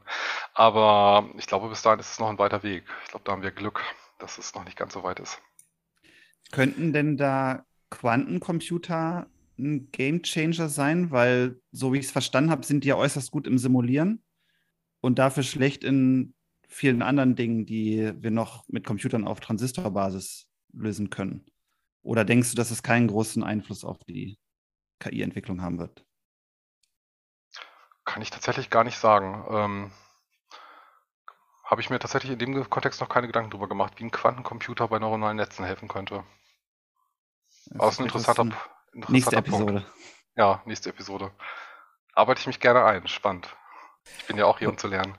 Um den Punkt nochmal so richtig zu verstehen, ähm, wenn sozusagen das, was Joshua gerade meinte, wir simulieren ein Gehirn möglichst vollständig, also wäre jetzt so mein inneres Bild, das Gehirn vollständig in seiner Aktivität zu visualisieren, wäre wie, ich sag mal, ein Aquarium zu visualisieren und schon die Idee zu haben, okay, der Fisch biegt gleich dahin ab und der Fisch schwimmt hierhin und die Krabbe krabbelt halt gleich da und da lang und so weiter. Das wäre sozusagen, dass ich simuliere es, aber um damit wirklich zu arbeiten, müsste ich auch noch verstehen, was bedeutet es eigentlich, dass der Fisch dahin schwimmt, die Krabbe da lang krabbelt und dieses oder jenes macht. Das wäre sozusagen noch der, der nächste Schritt der Interpretation des, dessen, was wir sehen und das ist hochgradig komplex.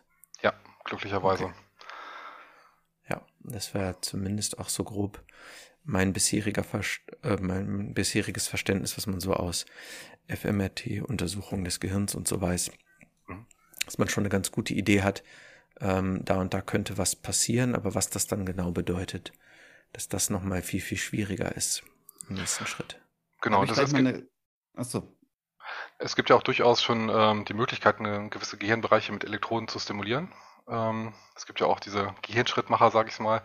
Ähm, aber da kannst du, Philipp, sicherlich äh, noch mehr zu sagen. Ähm, also ich weiß, dass man zum Beispiel Zittern dadurch beseitigen kann. Ähm, und ähm, ich glaube, es gibt, es gibt auch solche, solche Ideen, dass man Angstzustände dadurch beseitigen kann, dass man durch Elektroden gewisse Hirnbereiche anregt. Also ein gewisses Wissen ist ja schon da und eine gewisse Schnittstelle ähm, ist ja auch schon da. Also man, man, man entwickelt sich in die Richtung. Aber äh, soweit ich weiß, gibt es noch keine ähm, Elektrode, ähm, die, die mir, die man in mein Gehirn schieben könnte und die dann sagen würde, ähm, ich habe jetzt Hunger auf Gemüse oder ich habe jetzt Hunger oder, oder, oder Appetit auf irgendetwas Be Bestimmtes. Ne? Also das, es gibt halt so, so allgemeine Zustände, die schon angeregt werden können, aber es gibt halt noch nichts, was ähm, das so exakt äh, stimuliert, wie, wie das normale Leben das praktisch tut. Ist unsere, die räumlich-zeitliche Auflösung ist dafür bisher meines Wissens nach viel, viel zu klein. Aber Joshua, du hattest auch noch eine Frage dazu oder eine Ergänzung oder eine Anmerkung. Ja, ich habe mal eine, eine ganz subjektive Frage. Es wird ja, also in der Science Fiction geht es ja immer so mit diesem mahnenden Charakter des Genres darum, was sind so die Gefahren dabei. Und ähm, wir hatten ja am Anfang über Singularity gesprochen und da war mein Gedanke, ich hatte mir angeschaut, was mit der Unreal Engine 5 ähm, möglich ist an Gesichtern und da war auf der GameStar was, glaube ich. Ich packe es auf jeden Fall in die Shownotes war so eine Gegenüberstellung. Man konnte so ein Quiz anklicken, ob man erkennt, ob es ein echtes Bild ist oder ein KI-generiertes mit der Computergrafik. Und ich, ich lag fast immer falsch. Also ich konnte es nicht unterscheiden. Und ich weiß, es sind noch so Sachen, die auf speziellen Systemen dann laufen, die nicht auf unseren Heimrechnern alle funktionieren werden, vor allem nicht in Echtzeit.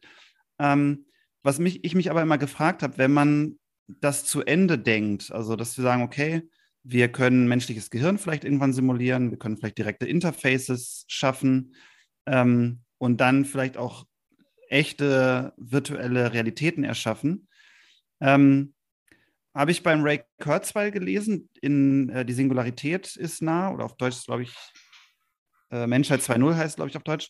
Ähm, der sagt, Mitte des Jahrhunderts sind wir schon so weit und dann wird alles ganz toll. weil wir in super VR-Welten gehen können, da alles erleben können, was wir wollen.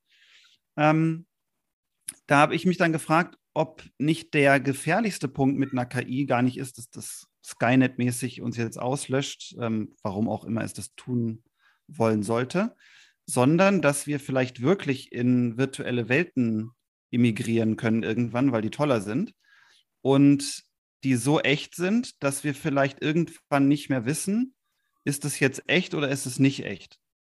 Also, dass wir, dass die Singularität im Prinzip darin besteht, dass wir nicht wissen, dass wir in einer sind, weil die Welten verschwimmen. Ähm, A, hast du dir darüber schon mal Gedanken gemacht? Und B, was würdest du denken, ist die größte Gefahr in Bezug auf KI, die wir auf dem Schirm haben sollten und wo dann vielleicht auch regulatorisch eingegriffen werden sollte? Oh, viele Themen, spannende Themen. Ähm, fangen wir mal ganz vorne an. Ähm, du hattest ähm, damit angefangen, dass Gesichter sehr gut simuliert werden können. Das ist nämlich technisch wieder super interessant, finde ich. Ähm, man kann äh, nämlich mehrere neuronale Netze auch kombinieren. Da gibt es eine ganz spannende Idee. Äh, man ähm, erzeugt ein neuronales Netz, das Gesichter erstellt, ähm, künstliche Gesichter, und dann erzeugt man ein anderes neuronales Netz, das echte Gesichtsbilder bekommt und künstliche Gesichtsbilder von dem ersten Netz und dann versucht zu entscheiden, welches echt ist und welches nicht. Das heißt, man hat ein, ein erstellendes Netzwerk und ein diskriminierendes Netzwerk, was hinterher versucht, echt und unecht zu unterscheiden.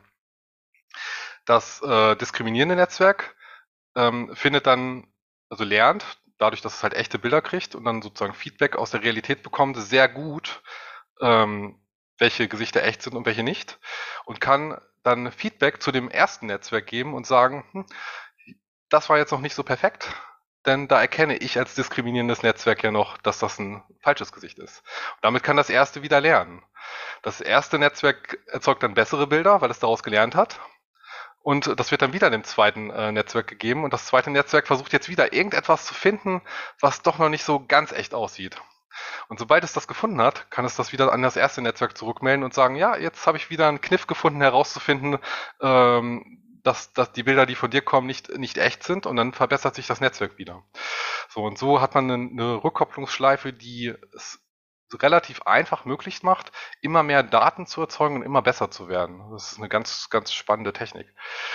Genau. Welche Gefahren gibt es dabei? Oh, da gibt es viele. Äh, zum Beispiel, ähm, tja, was, was wäre, wenn wir jetzt äh, im Internet eine Ansage von der Bundeskanzlerin äh, sehen würden, die jetzt sagt, dass äh, wir gerade eine Invasion haben.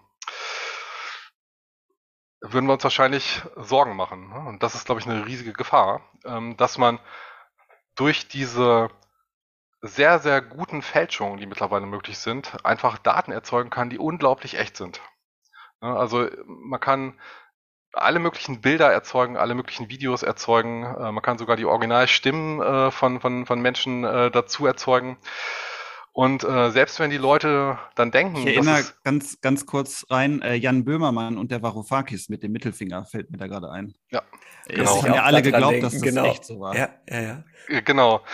Und ähm, die Gefahr ist einerseits da, dass man dadurch falsche Nachrichten erzeugen kann. Die äh, Möglichkeit ist andererseits aber auch einfach da, das Vertrauen in die Nachrichten zu erschüttern. Ähm, wenn ich nicht mehr weiß, ob die Bilder echt sind oder nicht echt sind, ähm, woher kriege ich dann meine Informationen?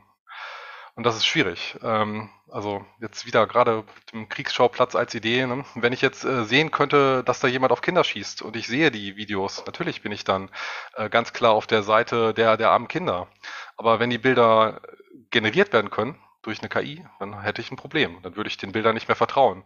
Und wenn dann wirklich mal Bilder gezeigt werden, wo so etwas Grausames passieren würde, würde ich mir vielleicht denken, ist das jetzt wirklich echt oder ist das nicht echt? Man weiß es ja gar nicht. Und das ist, glaube ich, eine riesige Gefahr. Und das war auch für mich wirklich ein Augenöffner, als ich dieses Dokument gesehen habe, ähm, mit den Gefahren der künstlichen Intelligenz.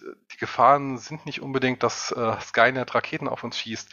Äh, die Gefahren liegen daran, dass man äh, Nachrichten erstellen kann, die unglaublich echt wirken. Ähm, und, und das ist, wird immer einfacher. Ich habe ähm, vor kurzem schon Python-Skript auf meinem Computer äh, installiert ähm, dass äh, meine Gesichtsmimik auf ein anderes Bild übertragen kann. einfach weil ich mal ausprobieren wollte, äh, in eine Meeting Zeit zu nehmen und dann einfach mal, ja, sag ich mal, irgendeinen hochrangigen Politiker darzustellen für, für ein paar Sekunden als Spaß, einfach um zu zeigen, äh, dass das geht. Oder ne, den, seinen eigenen Chef, also das habe ich jetzt nicht gemacht, aber das, das ist natürlich schon, schon spannend. Und ähm, in dem Zusammenhang gibt es viele, viele, viele weitere Gefahren. Ähm, sicherlich hat jeder schon mal Spam-E-Mails bekommen. Da steht dann drin, äh, Sie müssen äh, sofort auf diese E-Mail antworten und uns ganz viel Geld überweisen, sonst passiert irgendetwas ganz Schlimmes. Und äh, als äh, ja, Kind der 80er, 90er kennt man das und klickt das sofort weg. Wenn man allerdings eine KI hat, äh, die sagt, ähm, Guten Tag, Herr Philip Tree. Ähm, es gibt Außenstände bei der Grundsteuer Ihrer Wohnung in der und der Straße.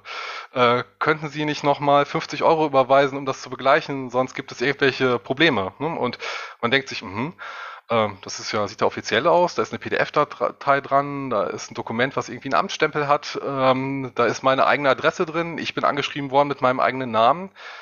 Dann macht man das vielleicht schon. Ne? Also das, das nennt man Spearfishing nennt man das. Also, dass man jetzt nicht mehr einfach Spam ausschickt an Millionen von Nutzern und darauf hofft, dass irgendwie ein Hunderttausendstel davon klickt und Geld überweist, sondern dass man ganz speziell E-Mails verschickt, die ganz gewisse Personen reinlegen sollen. Das, das, das, ist aber natürlich viel aufwendiger. Da braucht man ja jemanden, der dann die Adresse recherchiert, der die Daten zusammensucht, der dann überlegt, was ist denn ein realistisches Szenario für diese Person, um die Person dazu zu bringen, mir Geld zu überweisen. Äh, wenn man das allerdings automatisieren kann, ist das natürlich ähm, eine ganz andere ähm, Nummer. Dann kann man plötzlich an Millionen Personen Spam schicken, der aber so gut aussieht und so viele Informationen äh, enthält, dass nicht mehr ein Hunderttausendstel oder ein Millionstel der Leute draufklickt, sondern vielleicht jeder Zehnte. Und plötzlich hat man ähm, eine riesige Betrugsmasche. Ne? Der, der Enkeltrick äh, auf Steroiden sozusagen. Das heißt, aus all diesen Dingen, also von äh, Deepfake bis hin zu massenhaft Spearfishing ist im Grunde genommen eine der größten Gefahren, die du da ansprichst, eine Vertrauenskrise unter uns Menschen.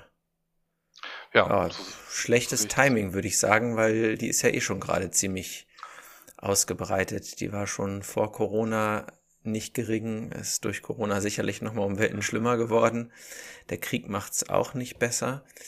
Ähm, ja, okay, also das ist die Frage, wem und was können wir vertrauen?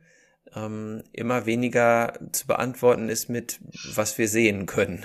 Na, zumindest solange sich's im Digitalen bewegt und wenn wir ein bisschen weiterdenken an äh, Augmented Reality oder auch Virtual Reality, da wird es dann ja noch immer schwieriger, genau. ähm, diese Vertrauensgeschichte zu klären. Genau, und ähm, die, andere Frage, wie ist das mit den virtuellen Welten? Ähm, wenn man sich Welten wie World of Warcraft äh, anschaut, äh, da gibt es ja schon viele, die das jetzt vielleicht nicht als Realität nach äh, wahrnehmen, aber die trotzdem lieber Zeit dort als in der echten Realität verbringen ähm, oder verbracht haben. Ähm, ich glaube, die Spielerzahlen gehen da ja auch runter. Ähm, aber wenn man sich jetzt vorstellt, dass man eine fotorealistische Grafik hätte, ähm, dass man vielleicht so ein Elektrodennetz äh, sich auf den Kopf setzt, um mal wieder zurückzugehen zu äh, Shadowrun oder sich einen Stecker in den Kopf steckt und man kann dann in die Welt flüchten ähm, und es ist wirklich absolut real, dann stellt sich natürlich äh, wie bei Matrix dann auch die Frage, welche Pille nimmt man dann? Ähm, wenn das äh, Steak in der virtuellen Welt so gut schmeckt, ähm, will man dann nicht da bleiben? Das ist ja die Frage aus dem Film Die Matrix. Und äh, da muss man schon drüber nachdenken. Und dann muss man natürlich auch drüber nachdenken, will man das als Gesellschaft? Und wie geht man dagegen an? Es wird immer Menschen geben, die ähm, sich in einer virtuellen Realität deutlich besser fühlen als in der, in der echten Welt. Und die, äh, wie der Dalai Lama gesagt hat, Leben ist Leiden. Und äh, vielleicht ist da ähm, die, die virtuelle Realität dann manchmal die auf den ersten Blick bessere Alternative. Ja, spannendes Thema. Ich würde noch mal so ein bisschen den Zukunftsblick aufnehmen wollen gerade. Mal fragen, weil Joshua eben schon mal Quantencomputer ins Spiel gebracht hat. Was ist denn so der Punkt, was, was brauchen wir für die nächsten Schritte, da würde ich auch nochmal hingucken wollen an Entwicklung von künstlicher Intelligenz. Mehr Rechenleistung, sei das jetzt Quantencomputer oder ne, noch tollere, modernere Superrechner, whatever. Oder brauchen wir neue Konzepte oder weitere Konzepte und Ideen dafür, wie wir neuronale Netze gestalten? Einen Ansatz hast du ja gerade schon mal genannt, dieses Kombinieren verschiedener neuronaler Netze, die ähm, voneinander und miteinander lernen. Also wo siehst du die nächste große Hürde, über die es zu springen gilt? Ganz unabhängig von der Frage, wollen wir darüber springen? Weil, also meine persönliche Meinung ist, die Frage stellt sich ehrlich gesagt gar nicht so richtig, weil, also, wenn einer sagt, nee, wollen wir nicht, es findet sich sicherlich jemand kompetentes und ausreichend mit Finanzmitteln ausgestatteter Mensch auf unserer Welt, der sagt, doch wollen wir. Ne? Also, was ist so aus deiner Sicht die, die nächste Hürde, über die es zu springen gilt?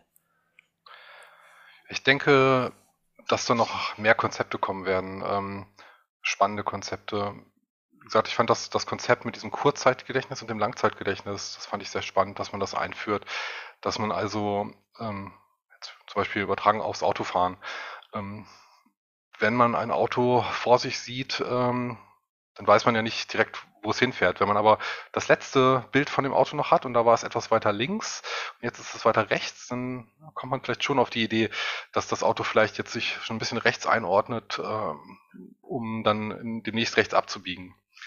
Und ähm, also ich glaube, das sind wirklich spannende Konzepte. Jetzt kann ich natürlich äh, schlecht das nächste spannende Konzept äh, vorhersagen, das als nächstes entwickelt wird. Ähm, sonst würde ich es ja selber entwickeln, wenn ich die Idee dazu hätte. Ähm, aber ähm, ich denke, dass die Konzepte sich noch weiterentwickeln werden und dass halt auch die Fusion der, der, der vielen Informationen noch fortentwickelt werden muss. Also dass man ähm, dann das, das Hören und das Sehen miteinander kombiniert ähm, und äh, dass man dann halt noch bessere Abbilder der, der Realität ähm, entwickelt und dann schneller Schlussfolgerungen daraus ziehen kann. Und äh, ja, und dann, dann hoffen wir natürlich, wenn wir ein System haben, was am Ende so, so gut funktioniert wie der Mensch, äh, dass es dann nicht so endet wie bei, bei Terminator, dass die Roboter dann durch die, durch die Welt laufen und, und auf uns schießen. ähm, das ist natürlich dann auch wieder eine Gefahr. Also ja, ich kann nicht sagen, wo die Reise hingeht. Ähm, aber ich denke, es werden noch, noch spannendere Konzepte kommen und die Rechenleistung wird wachsen. Ähm, und äh, ich denke, mit noch neuen Konzepten kommen wir dann der künstlichen Intelligenz sicherlich immer näher. Mhm. Da habe ich direkt eine Frage. ähm, wir haben schon mal in einer Episode, ich weiß nicht, ich glaube, das war mit Brandon Q. Morris, über ähm, so KI-Assistenten der Zukunft gesprochen. Also wenn wir uns ich habe irgendwo gelesen, dass Facebook braucht irgendwie 100 Likes von mir, um zu wissen, was für eine Persönlichkeit ich bin. Und hat dann extrem viele Informationen über mich. Wenn wir das jetzt ein bisschen weiterdenken, die Algorithmen sind besser und können noch mehr über mich rausfinden und quasi meinen Bio-Algorithmus entschlüsseln, dann ist es ja nicht weit hergeholt zu denken, dass der KI-Assistent mir wahrscheinlich sagen könnte, triff diese Entscheidung in der und der Lebenslage, das wird wahrscheinlich gut für dich sein, oder die und die Frau ist für dich am besten, ähm, oder du solltest das und das essen, trinken, wie auch immer. Hm, also hältst du es für möglich, dass KIs uns bald in Anführungsstrichen einfach viel bessere Ratschläge geben können und vielleicht auch Dinge beantworten können, die wir heute noch gar nicht wissen? Ja, ähm, das denke ich. Also das hatte ich jetzt nicht recherchiert, aber das war jetzt zum Beispiel eine Geschichte, die ich gehört hatte, ähm, dass man aus den Einkäufen von Personen, also von, von Frauen in dem Fall, ermitteln kann, ob diese Frau schwanger ist oder nicht. Auch wenn die Frau das noch gar nicht weiß. Ähm, also tatsächlich äh, sind die Algorithmen teilweise so gut, ähm, dass sie äh, Verhaltensweisen erkennen können. Man, kauft, sag ich mal, mehr Bio-Sachen ein, gesündere Sachen und äh, dann sagt der Algorithmus voraus, oh, das ist ja interessant, du bist, bist eine Frau in dem und dem Alter, äh, wahrscheinlich bist du schwanger. So und äh, tatsächlich funktionieren diese Modelle wohl sehr gut. Und es funktioniert mittlerweile sogar so, dass man sagt, ähm, alleine daraus, ähm, dass man alleine daraus schon schlussfolgern kann, welche Bekanntschaften du hast in Facebook zum Beispiel. Wenn äh, man nur das Netzwerk um dich herum schon kennt und weiß, mit wem du befreundet bist, dann lässt allein das ja schon eine Aussage ähm, auf dich zu, da, da brauchst du dann unter Umständen gar keine Likes mehr. Und äh, wenn dann ein Konzern in diesem Netzwerk sein. Ne? Jemand hat ein Google-Telefonbuch ähm, oder alle deine Freunde haben Google-Telefonbücher und haben alle deine Telefonnummer da drin und man sieht dann, ach, das sind ja alles Akademiker, hm, vielleicht bist du auch Akademiker oder zumindest äh, gebildet, ähm, weil du halt in diesem Freundeskreis bist. Also tatsächlich werden die Schlussfolgerungen immer, immer besser und immer einfacher und es werden immer weniger Daten notwendig dafür. Und ich denke, dass es realistisch ist, dass man sich da Vorschläge machen lassen kann. Ähm, dass man vielleicht Kleidervorschriften kriegt, was man anziehen sollte, weil das System halt weiß, äh, wie die Körpermaße sind oder halt weiß, dass man äh, ja einmal die Woche laufen geht, weil man das ja in seiner App trackt und deswegen vielleicht sportliche Outfits mag oder, oder solche Dinge. Das wird sicherlich äh, funktionieren.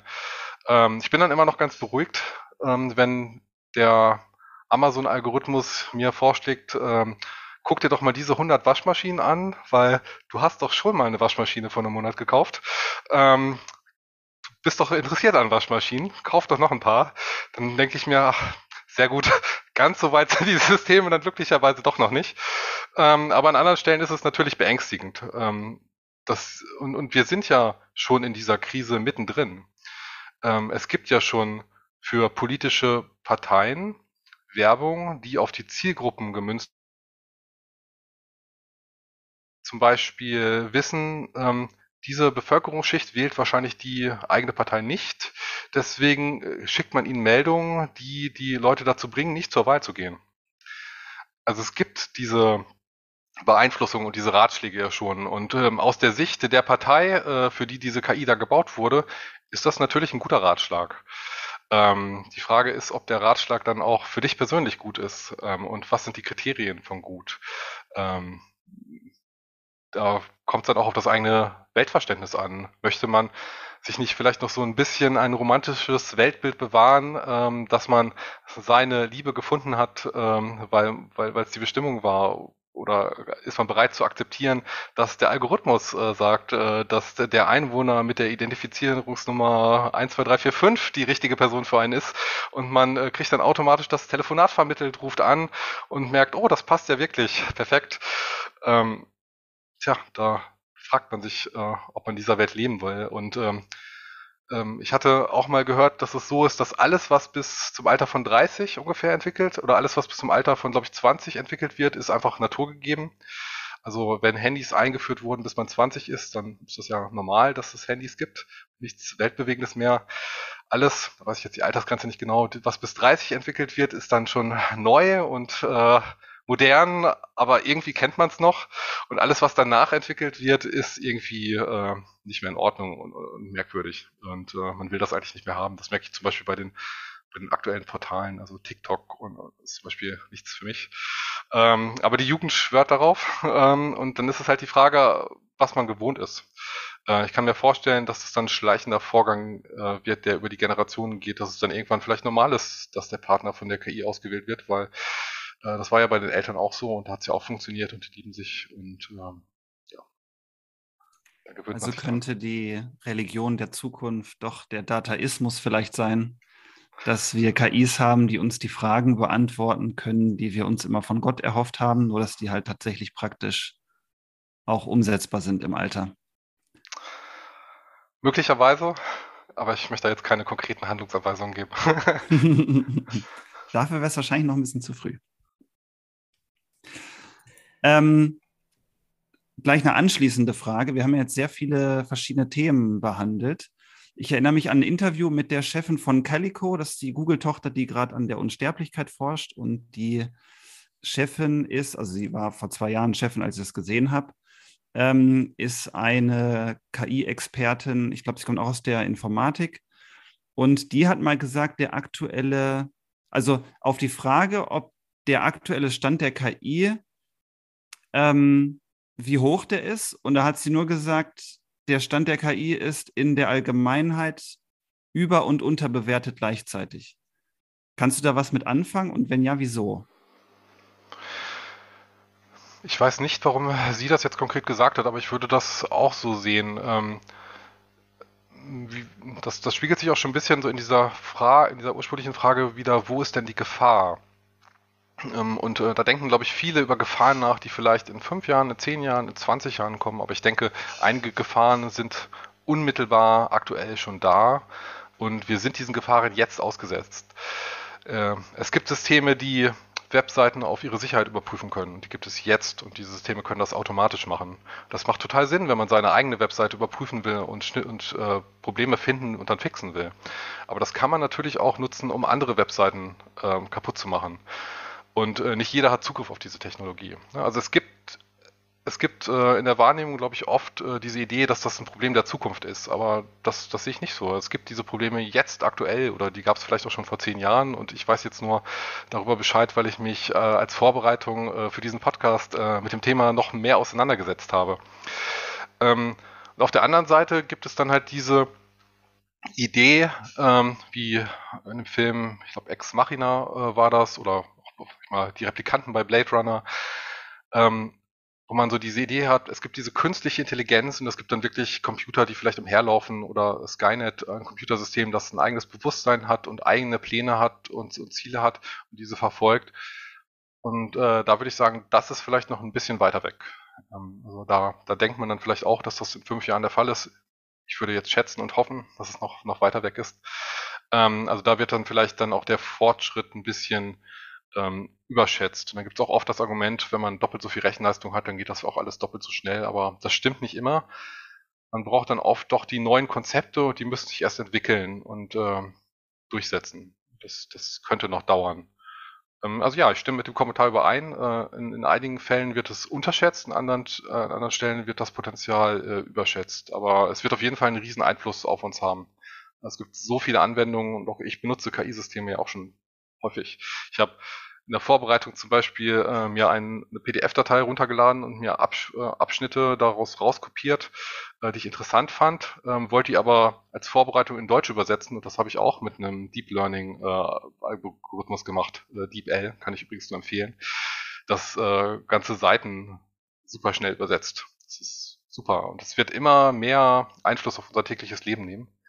Ähm, genau. Und äh, die Frage ist nur, wo ist die Grenze, wie wird die Grenze gesetzt und ähm, ja, was, was müssen dann die nächsten Generationen ähm, noch aushalten und, und worauf müssen die sich vorbereiten?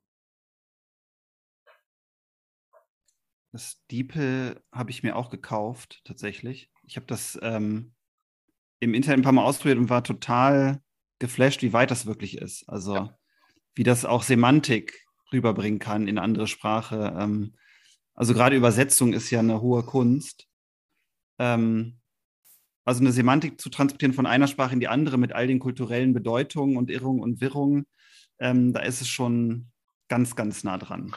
Genau. Andererseits kann, kann, man sich auch freuen, wenn man StarCraft oder Dota spielt und man hat mal wieder eine Partie verloren, kann man immer noch sagen, ach, das war bestimmt eine KI. Äh, die können das ja mittlerweile auch so gut. ähm, hat man vielleicht gar nicht gegen den menschlichen Gegner äh, verloren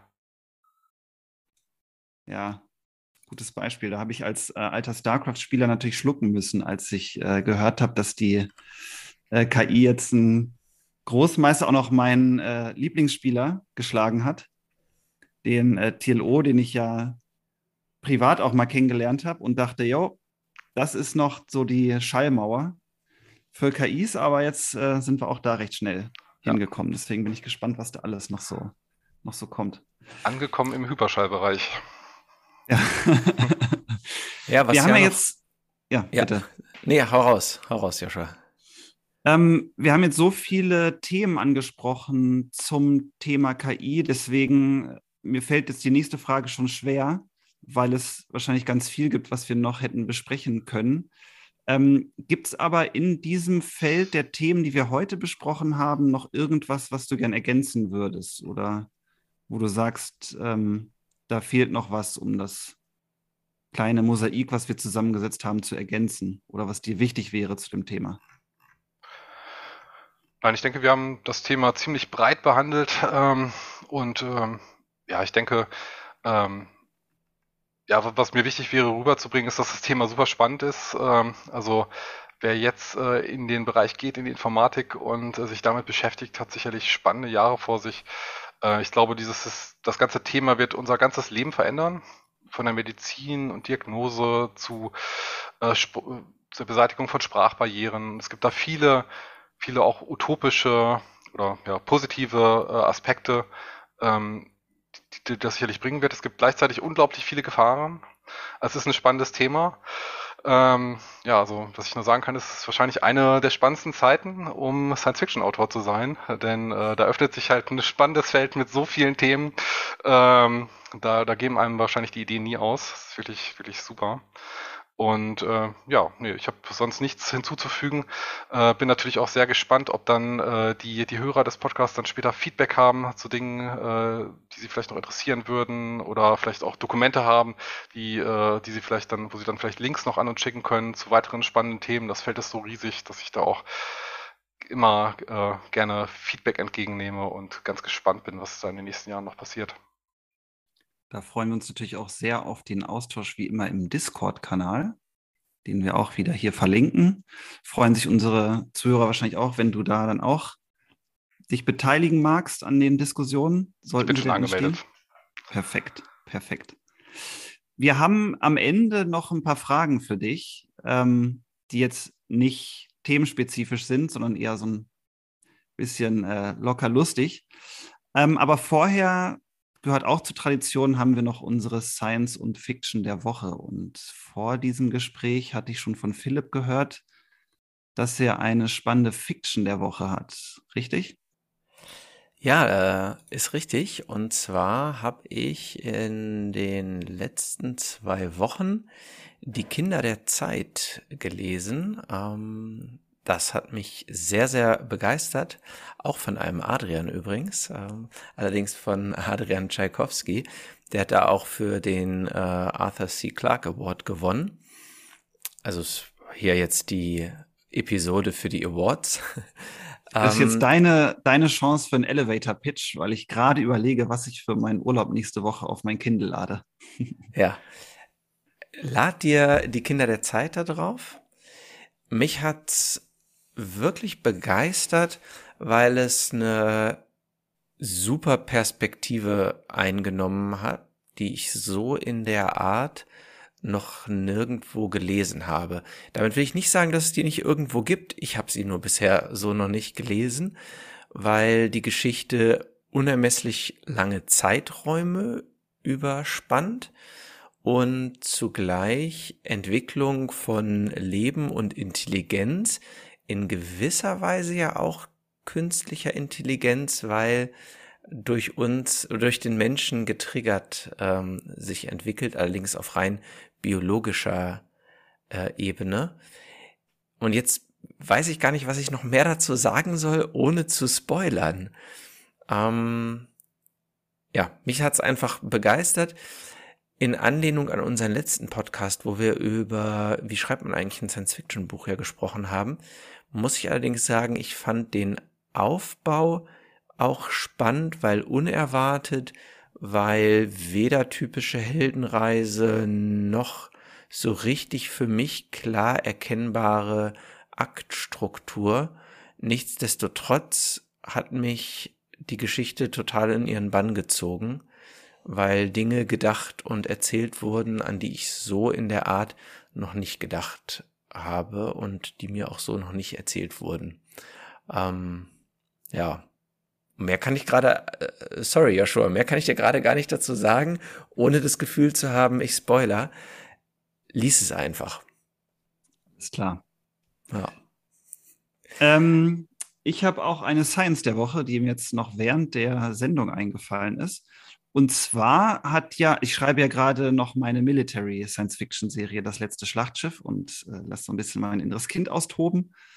Und ähm, habe heute gelesen, dass die Bundeswehr sich das israelische Raketenabwehrsystem zulegen will, den Iron Dome.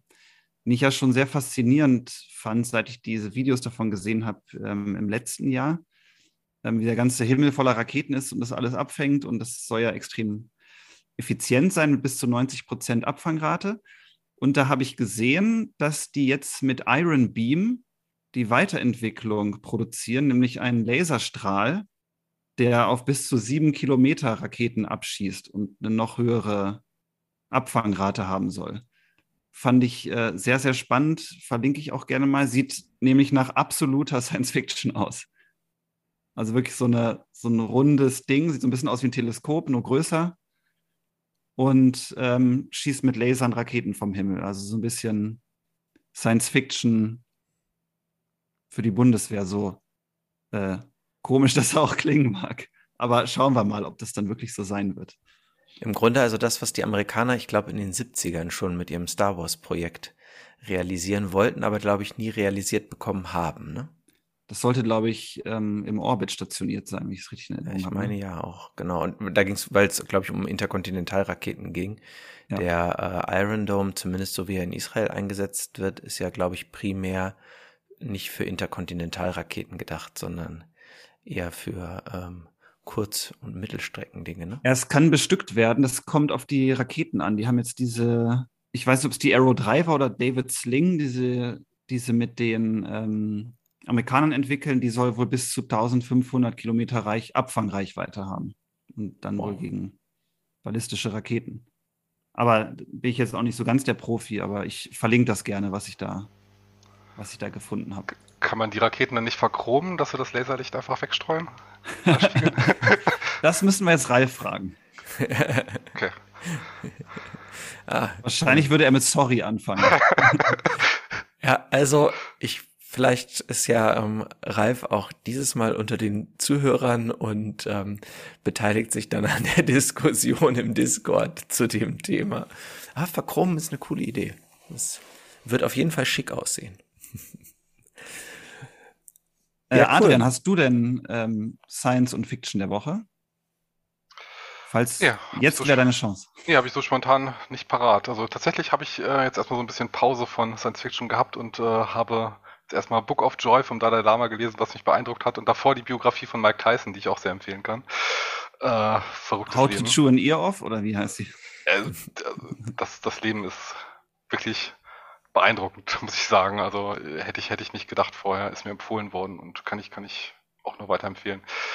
Nee, ähm, sonst äh, aktuell kein Science Fiction. Ich äh, bin immer noch dabei, äh, Dune zu lesen, äh, der Klassiker.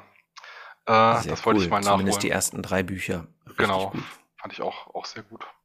Aber auch sehr alt. Folgt auch keiner typischen Erzählstruktur übrigens. Funktioniert Stimmt. trotzdem. Ja, und sehr spannend. funktioniert, ne? Und was ja. ich immer wieder betonen kann, das Buch spoilert sich selbst ganz am Anfang und es funktioniert trotzdem. Oh. Es wird ja in den ersten 20 Seiten erklärt, was passieren wird. Mit seinen Visionen und passiert einfach alles genauso.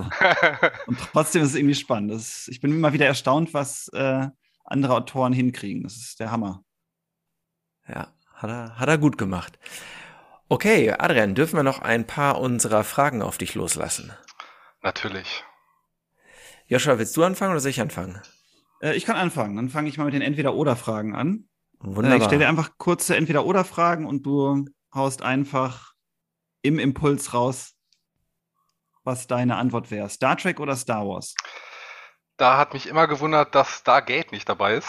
Ähm, in der Jugend war es äh, Star Wars und äh, mittlerweile würde ich sagen eher Star Trek.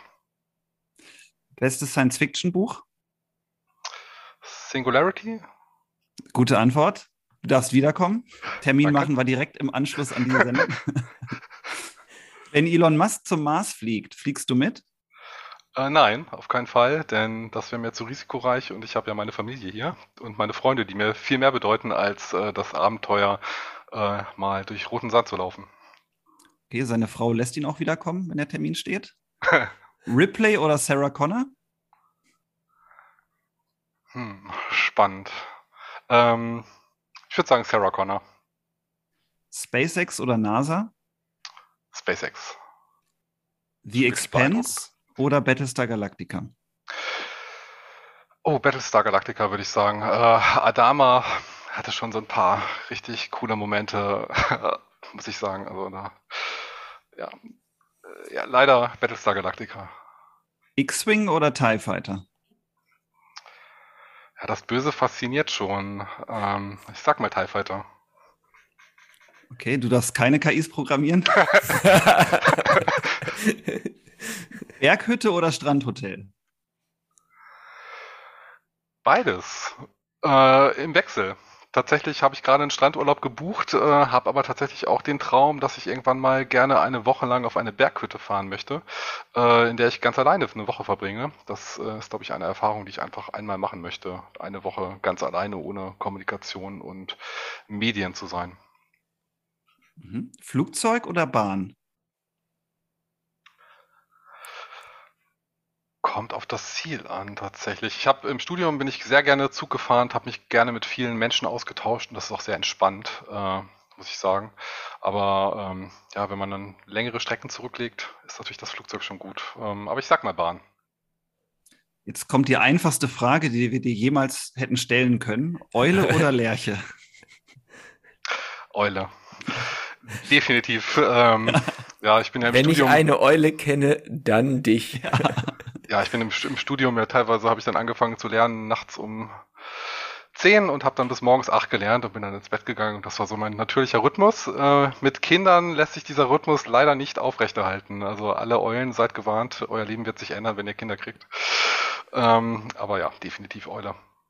Ich erinnere mich zu euren WG-Zeiten, wenn äh, wir abends schlafen gegangen sind und du dann rauskommst im Pyjama und sagst Moin. Ja, meine, meine Nachbarin meinte gerade, dass sie äh, immer, wenn sie aus ihrem Fenster guckt, äh, noch nachts um eins oder um zwei Licht in meinem Zimmer sieht. Also das, das hat sich noch nicht so ganz geändert, aber man muss dann mit weniger Schlaf klarkommen, so ist das. Okay, Metal oder Pop? Äh, Metal, das ist äh, eine einfache Frage. Hund oder Katze? Äh, lieber der treue Hund als die selbstsüchtige Katze.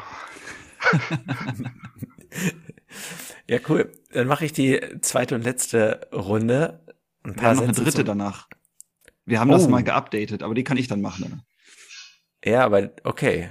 Ähm, okay, erstmal Sätze vervollständigen. Es, nee, du hast schon recht, es sind nur zwei, weil das andere waren, glaube ich, autorenspezifisch. Ich wollte gerade sagen, das sind alles reine Autorenfragen. Ne? Sätze vervollständigen. Adrian, die Existenz von Aliens halte ich für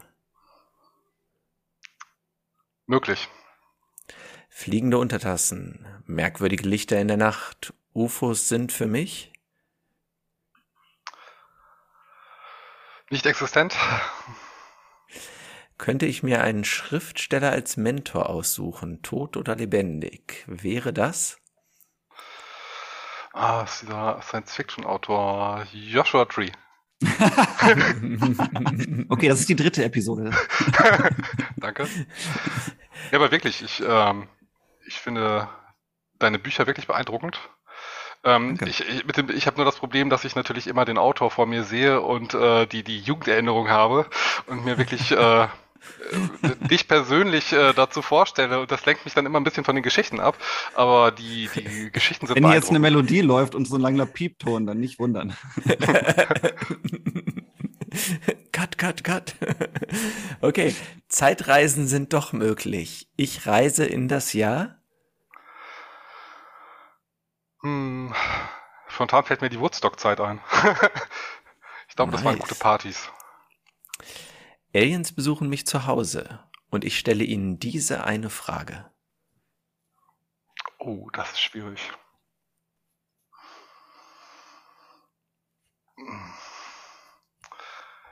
Ich würde ihnen wahrscheinlich was zu essen und zu trinken anbieten und fragen, was sie haben wollen.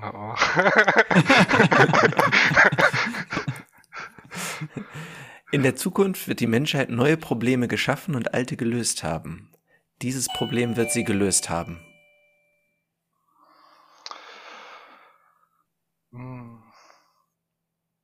Krankheiten beseitigt haben, denke ich. Mhm.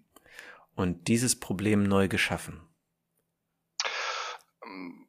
KIs, die uns, äh, die es uns schwer machen, die Wahrheit äh, von der Lüge zu unterscheiden. Jawohl, das ist eine äh, passende Antwort zum Ende des Podcasts, würde ich sagen. Ja, ich glaube, an dieser Stelle packen wir es mal ein.